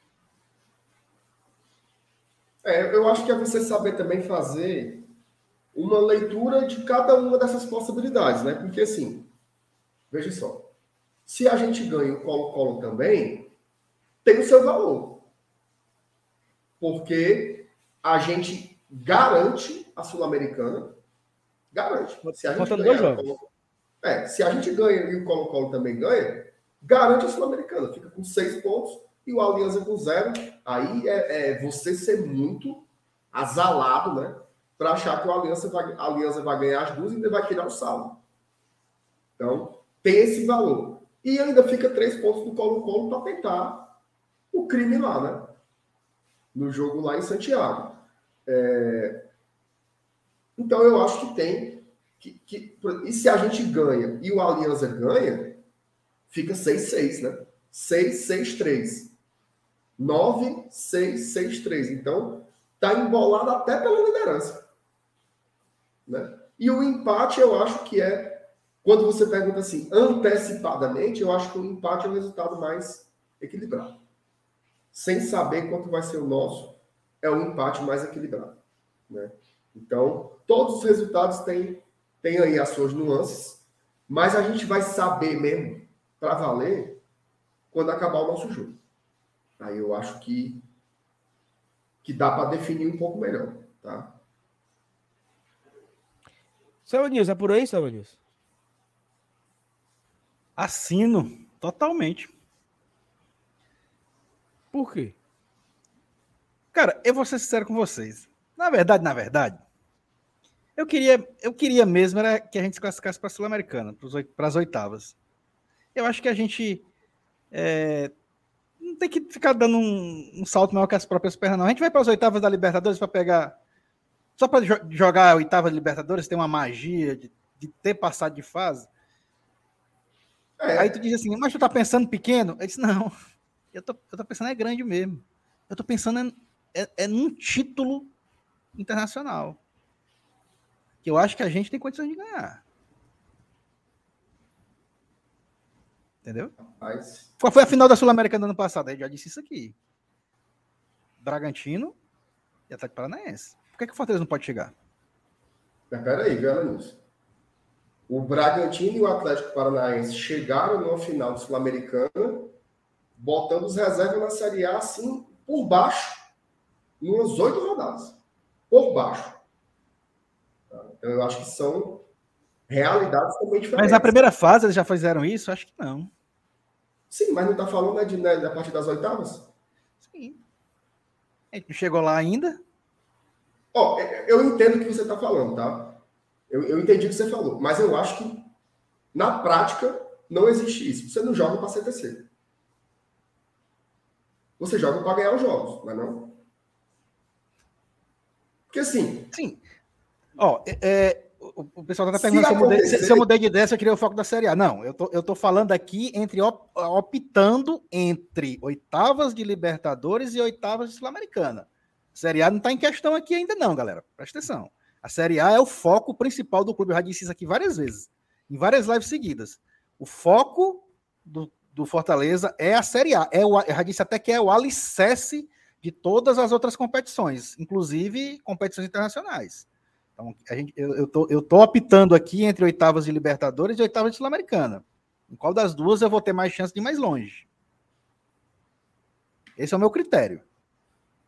Mas eu não, eu não concordo não, nisso. Eu, para mim, eu ia para, eu prefiro ir para oitava da Libertadores. Só para dizer que foi para as oitavas, pegar o Atlético Mineiro de proa. E... Mas ela é nisso, mas, mas o futebol é feito de coisas só para dizer, pô. Não, é, não, beleza. Eu, eu, eu, eu, não eu, tem outra grande coisa. Tô só discordando. eu não, não, eu não entendo. É porque eu acho assim, eu acho que esse debate ele só existe na torcida. Porque quem vai jogar, o cara quer ganhar, o cara quer ganhar do River, o cara quer ganhar do Aliança de novo. Ele não quer ficar em terceiro, ele quer classificar na competição maior, entendeu? Claro. Pra gente, para a gente fica nisso, né? Porque eu acho que o sentimento do Elenilson é meio assim. Tu me corrige se eu estiver errado. Acho que dá para chegar longe na Sula. Não é isso? Sim. Acho que dá para chegar longe na Sula e acha que na Libertadores não. Só que na prática isso não existe. Assim, eu veja só. Se ficar em terceiro e for para a Sul-Americana, eu acho muito massa. Só que na, na concretude das coisas, ninguém joga para ficar em terceiro no grupo de quarto de quatro. Não, claro. Você é, joga para ganhar os jogos. É um né? sentimento meu. Eu estou dizendo para você que se a gente ficar em terceiro, eu vou, eu vou achar melhor do que ter ficado em segundo. Mas, claro, na, na hora que a bola tá rolando, eu vou torcer para a bola entrar e ser gol e a gente conseguir o, o mais alto possível. Mas eu, eu indo para as oitavas da Sula, é, você pode até, vocês podem até dizer assim, não, cara, mas veja bem, tem um, um lado positivo. Se, se o foco é mesmo o campeonato brasileiro, então vamos curtir a Libertadores até onde der e, e, e morrer antes do que jogar até uma final de Sul-Americana e ferrar o nosso brasileiro. Mas, cara, se a gente for pensar é assim, então, é, então é melhor a gente não ter ido para a final, do, perdido para os Iguatu da vida, ou no Cearense e para os CRBs da vida no Nordestão. E não ter chegado em final, e aí a gente estava muito mais inteiro agora jogando a Série. Se for pensar assim, então, bicho, beleza, é. vamos perder tudo e ficar só no brasileiro. É verdade, é verdade. É isso, macho. Ó, eu tô no, eu tô no, nessa do Anderson aqui. Acaba que tá na chuva é para se molhar. Perfeito. Ó, o teu exemplo é perfeito, Ananis. Todo mundo queria ganhar o Nordestão no Campeonato Cearense e sabia que isso podia dar o calendário. Mas faz parte. Aí agora eu não quero ir longe na Sula para prejudicar, não prejudicar a Série A? É. Não, o, o, o, o, meu, o meu ir para Libertadores não é isso aí, não. Não, é. eu tô só levantando essa hipótese. Não, é, ficar ficar em segundo, ficar em segundo, torcer por um sorteio bom e ver o que dá. Passou, estamos nas quatro, torcer por um sorteio bom e ver o que dá. E assim vai. Ah, não deu, beleza, acabou a participação, foi bom. E tem uma coisa, viu? Sul-Americana só pega os líderes, viu? É, sim, só pega os líderes. Tem Júnior Barranquilha, tem Lanús, tem o Racing. Tem Racing. Né? Assim também. Tem Independente. Dependente. É, porque Salatuba pensa que é o, que é o Iguatu CRB, né? Assim, é. Se, fosse, se fosse o Iguatu CRB, era, era grupo da morte, viu? Ali com, o time lá. Mas, enfim, eu acho que esse debate é massa. Mas, enfim, vamos ver aí, né? Vamos ver a rodada, vamos ver como é que vai terminar. Agora, se for fumo quinta-feira, aí eu vou me agarrar com a Sula, viu? É, é, é só o que vai restar, né, pô? Não, matematicamente não. Depende, né? Depende do Colo-Colo. O jogo é aonde? Colo-Colo e Aliança? Lá no Peru, né? Em Aliança. Lá em Aliança. Pois é. Em Aliança. pois é, complexo. Enfim, por falar nisso, o negócio acular começou. Mas, Renato, mas, Renato ah. se você recebesse agora um convite para ir para Lima, tu ia? Fazer o quê, mano? Ver o jogo, Fortaleza e Aliança. Não ia nem para Limoeiro, mas imagina para Lima. Mas como é o convite? Assim, é com tudo pago? É, 0800. Eu arrumava minhas coisas agora. Por exemplo, a produção da Globo aí. Mas, Renato, você vai fazer o, o, o, a, o vídeo de lá. Arrume suas coisas. Na tá hora. Tu ia. Na hora. E o emprego? Largava mesmo? Tá entregue mesmo? Não, mas aí seria um bate e volta, né? Bate e volta. Tu seria para passar, uma, passar uma semana que nem vocês fizeram na Argentina, né? Ia Sim. só fazer lá a cobertura, voltava no outro dia e entregava a Deus, né? Aí, mas tu ia trabalhar só pra Globo ou tu ia fazer alguma coisa pra gente também? Meu amigo, eu ia fazer, eu ia fazer o vlog do GT, pô. Direto tu ia não, pai. MR no Peru. Ia não. O quê? Esse título aí ficava. Ficava meio, massa, viu? Meio exótico. MR no Peru. A gente MR. MR. Não, eu ia falar. Eu já sei. A gente tinha que pensar no nome, entendeu? Assim, um quadro. É. O Peruzão é gigante. É, negócio assim, sabe? MR e o Peru. Peruzão então tu tinha coragem. Então. então eu tenho pra você uma notícia boa. Diga. Eu digo? Ou me diga logo. Eu vou torcer pra, pra me chamarem, né? ah, notícia boa da porra. Obrigado, Sal. Obrigado pelo seu. Vou ficar na torcida pra me chamarem. Dê acordo aqui. Vai que tem alguém assistindo. Alô, Globo. Vai que tem alguém assistindo e, queira, e, e, e não sabia da sua disponibilidade, né?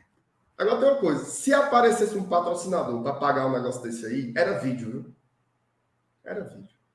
Mas não tem um patrocinador com coragem de fazer isso, não. Eu vou duvidar. Vai, rapaz, se a gente for atrás, arruma, viu? É porque não dá tempo.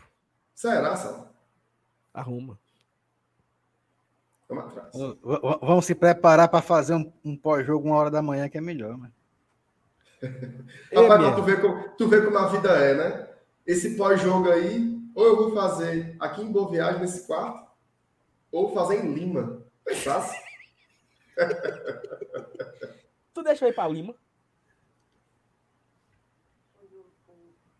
Não, Lima, Peru, ver o jogo. Deixa não. Posso ir não. Eu já não posso ir. Pergunta a dona Rosângela aí, ô Elenilson. Ela não tá aqui, não. Eu não Mas posso. deixa. Elenilson. Deixa nada. Vai nem testar, né? Vai querer ir junto também. Aí me lasca também. Muito bem. Pois vamos, vamos terminar aqui né, com esse sonho de, de ir lá no Peruzão, meu Peruzão querido. Né? Ó, lembrando de novo, amanhã, vídeo de manhã, live à noite, pré-jogo, viu? Se você não for inscrito no GT ainda, se inscreva, tá? Não pedimos like nenhuma vez hoje, viu? Deixa o seu like aí. Fortalece muito, muito, muito o nosso trabalho. Inclusive, o like hoje foi muito pouco, viu? Pouco, quase nada. Muito pouco. Uma vergonha a quantidade de like hoje. Então, se você não deu seu like ainda, deixa aí, que ajuda muito a gente. Estamos juntos. Ó, o Davi Santiago, novo membro aqui no canal. Ô, coisa boa. Obrigado, Davi, por você fortalecer aqui o nosso trabalho. E indiretamente você pode financiar a ida de Márcio Renato a Lima ou a Santiago. Perfeito. Né? Já pensou? Tem essa E outra opção aí, é? Que é o mais importante é Santiago, né? É melhor, né? Mais perto. É mais perto. É Mas valendo é melhor mais, é-? Hum? É melhor uma coisinha, viu? Tu ia no outro também? Tu tá, tu, tu tá, Não, não. tu tá livre. Não. Eu vou um ou outro. tá? Dois não. claro, claro. Um ou outro. Vai tu escolher. Não, que escolher, macho. Se pudesse ir, tu ia, assim. Tu tava de bobeira. Mas Tá eu acho que eu queria, eu acho que eu queria mais ir pro Peru, sabe? Tu, tu se identifica mais com o Peru, né? Me identifico, eu, eu, eu, eu gosto mais do Peru. Mas, é, mas não é nem por isso, né? Porque é o seguinte, ó. A chance. Porque veja só, é um bate e volta, né? O Hum. cara vai, faz lá o dia lá, passeando, filmando e tal, vai ver o jogo e volta. A chance do cara voltar com raiva no Chile é maior. No Chile é Tem maior. isso, né? Tem. Tem. Né? Porque o time é mais forte, joga mais tal. Então, me levem pro, pro Peru, tá? Quem, quem puder aí contribuir. Rapaz, o João Neto fez uma pergunta aqui que eu me encabulei. viu? Hum. Ele perguntou os valores da viagem. Aí. João Neto não tem não, mas para eu calcular aqui é dois palitos, viu? Dois palitos para eu fazer as contas aqui, você não... Rapaz, não, de, não Você decorda, não não. decorda, não, hein, Mazerato? É, ele pensa que eu não tenho coragem de ir, ó. É dois palitos, papai. Enfim, a turma, a turma gostou da ideia, viu? Correspondente do Peru, enviado do Peru. Tá certo. MR do Peru. A turma tá, tá, tá dizendo que apoia, mas não vem dois reais de superchat, viu? Ei, Olha. Ele falou que tá demorando, viu? Vamos Homem! botar aqui no. Vamos botar aqui na tela aqui o. Bota aí, Sal, na tela. Bota teu computador é melhor. Bota aí decolar.com. Vamos ver aí ao vivo. Rapaz. Bota aí, vamos, vamos encerrar com isso. Quanto é que tá? Até pro torcedor, né? Vai que alguém quer ir comigo. Você quer ir pro Peru comigo? Diga aí. Como é Agora que é o, viu? como é que é o nome do site? Bota decolar, Max Milhas, qualquer coisa. Só pra Bota no Google. Decolar.com. Qual é o dia do jogo? Rapaz, é dia. Deixa eu ver aqui. Vai DV3. Ô, minha Nossa Senhora, eu sabia que tinha que aparecer uma ilusão na hora dessa, viu? 18, 18 de maio. Então, nós, então tu vai na terça, né? 17. É, eu vou no dia 17 e volto no dia 19, né? Pronto. Ó, a Thaís. Ei, Thaís, aí tu quer graça, né, Thaís? Cimenta não, cimenta não, Cimenta tá? não, Tô meu. Você já foi. Cimenta não, papai. Agora não é possível que o MR não trouxesse pelo menos um. Ô, MR, barato, 5 mil. E E de de volta? volta? É, 5,700. Aqui, ó, 5 mil. 5 mil. Sai. 5 mil, macho. Dá pra ir, Marcenato. 10 É, vezes. mas o jogo. Hum?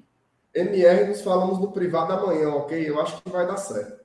Olha. Homem, não acredito, não. Ei, Marcenato. Aguarda, viu, João? Ah, vai, Aguarda seu-. Lá vai acaba comprar outro atestado médico. Mande Marcenato. Se tu for pra esse negócio aí, tu tem que me dar alguma coisa, viu? Como é? Eu vou, eu vou, eu vou dar para você o mesmo que eu vou dar para o público. Conteúdos de qualidade. Ei, mano, eu vou te levar, eu vou te levar para Lima. Tu gostou, Pois é, mas Marcos. Eu vou dizer uma coisa: se eu conseguir as passagens com o João Neto e eu conseguisse uma ajuda de custo com a Globo, rapaz. Aí era filé, viu? Olha o sal. Então, menino. Tudo bem, vai dar certo. Ô, Jesus. Sou eu de novo. Pensasse. o Saulo se o jogo. Vai dar certo, vai dar certo. Não, eu tô feliz, Não tô pô. Eu que dei a não. corda.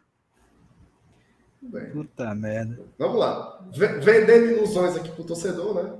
Vamos encerrar Vamos mais embora, uma né? live aqui no GT. Aí ele vai passar a noite olhando pro teto dessa pousada pereba dele aí em Boa Viagem. Tu acha Agora- que tem perigo de eu dormir, Alanis? Agora tem um ponto muito importante, viu? Tem um ponto muito importante que é o seguinte. Você tá aí todo empolgado, serelepe, mas você não fez ainda o mais importante. Seria o quê? A autorização da mulher. Não, peraí. O quê? Peraí. Calma. Você também me coloca muitas responsabilidades, né? É o trabalho, é a família. Calma. Vai dar certo. Três diazinhos. Calma, calma. calma. Se empolgou, se empolgou, Até se empolgou. Como diria algum salmo aí, até aqui nos ajudou o Senhor, né? Vamos trabalhar. É Ah, isso, pensou? Já pensou? Sim. E eu acho que só vai eu, viu? Olha aí. E eu, e eu tenho um negócio, pra eu pagar um uma água lá em. Lima. Eu tenho um negócio pra tu, melhor ainda. Valeu, é- Rafael. Tamo junto. que é o seguinte. Por exemplo, ó, o Fortaleza, o Fortaleza vai fretar um avião para Lima. Certo. Eu, né? Eu tendo o orçamento para ir, né? Eu, ó. Presidente, para eu ir nesse avião aí é quanto? O valor do Pix. Porque não deve ser 5 mil aí. Voo para São Paulo, pra puto que pariu, não sei o quê. Voozinho direto. Com o time. Tu vai fazendo o vlog do lado do Tinga. Tinga. Não sei o que, não sei o que, não sei o que, não sei o que. Pegou?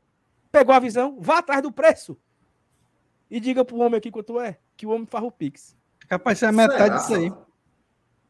Vá atrás, meu amigo. Ligue pro presidente. Ligue pros homens. Pergunte quanto é o canto.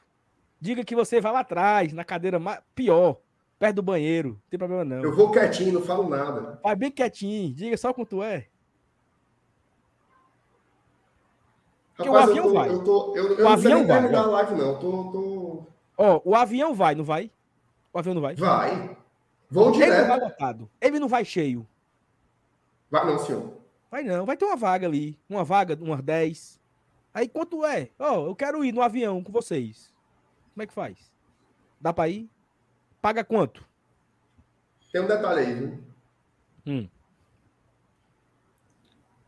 O Fortaleza vai jogar contra o Botafogo no Rio antes. E você vai pro Rio, se encontra com ele de lá. É mais barato. Oxi. Não é assim não, Saulo. Aí, É aí eu vou largar uma semana inteira. É, dá certo não, dá certo não. Dá certo não. Porque eles devem vir na segunda-feira já, né? Será que ele não passa por aqui para me pegar, não? É caminho, né? Ah, não. É, É caminho. não. É caminho, é não, é não. É caminho. Não, não é caminho, não. não. Passa aqui, abastece. Não, a, a, a ideia, a ideia aí jogou fora, jogou fora, porque vai sair do Rio pra lá, deve sair no domingo, Isso, na segunda-feira. Esquece. Esquece. Só pra iludir. Bom, é isso aí. Trabalhamos com ilusões, né? Vamos lá. Dia 18 estarei aqui em Viagem. Fazendo pós-jogo, uma hora da manhã. Ô, Tá vendo mas, assim, que mas para presta atenção. né? mas presta atenção. O jogo do Colo-Colo, ele sai daqui. Porque ele vai pegar o Fluminense aqui e vai pro, pro Chile. Eu tô dizendo que é pra você ir é pro Chile. Tô dizendo. Vamos ver quanto é pra ir pro Chile. Pô, bota aí o Chile na tela.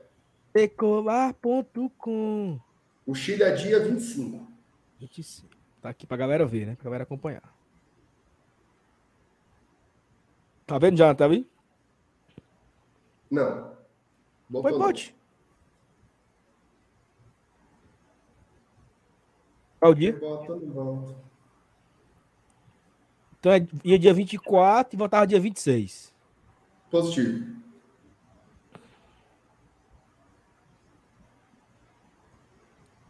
E atenção, que não carrega.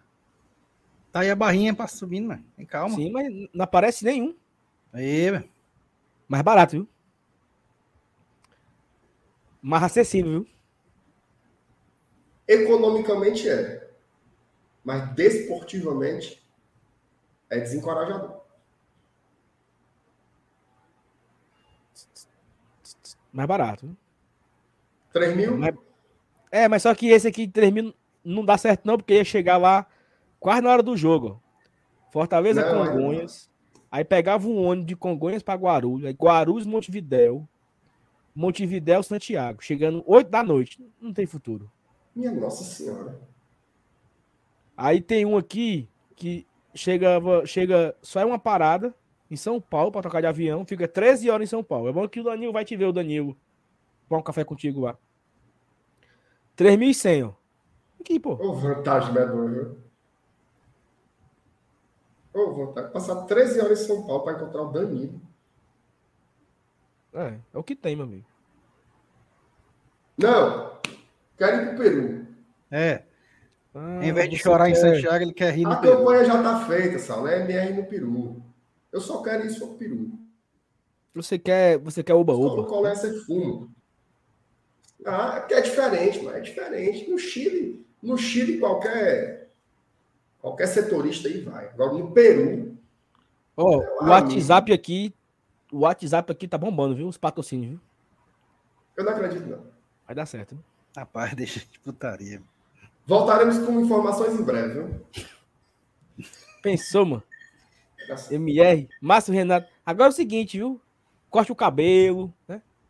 Não, vou, Entendeu? Fica bem arrumadinho pra fazer os vlogs, bem bonitinho. Vou de blazer. Bom, muito bem. Então é isso, né? Galera, muito obrigado, tá? Quem chegou junto aí Vamos na live de hoje. Não, daqui Vamos a pouco embora. vamos comprar passagem até para o Japão. Depois desse momento de ilusão, né? Isso. Faz parte, né? A TV tem isso, né? A magia da TV na internet também tem. É isso. Vamos certo. embora. Vamos lá. Tchau. Tamo junto, viu? Valeu, Beleza, galera. Valeu, a valeu. Até amanhã. Falou, galera. Tchau, tchau. Tamo junto. Abraço.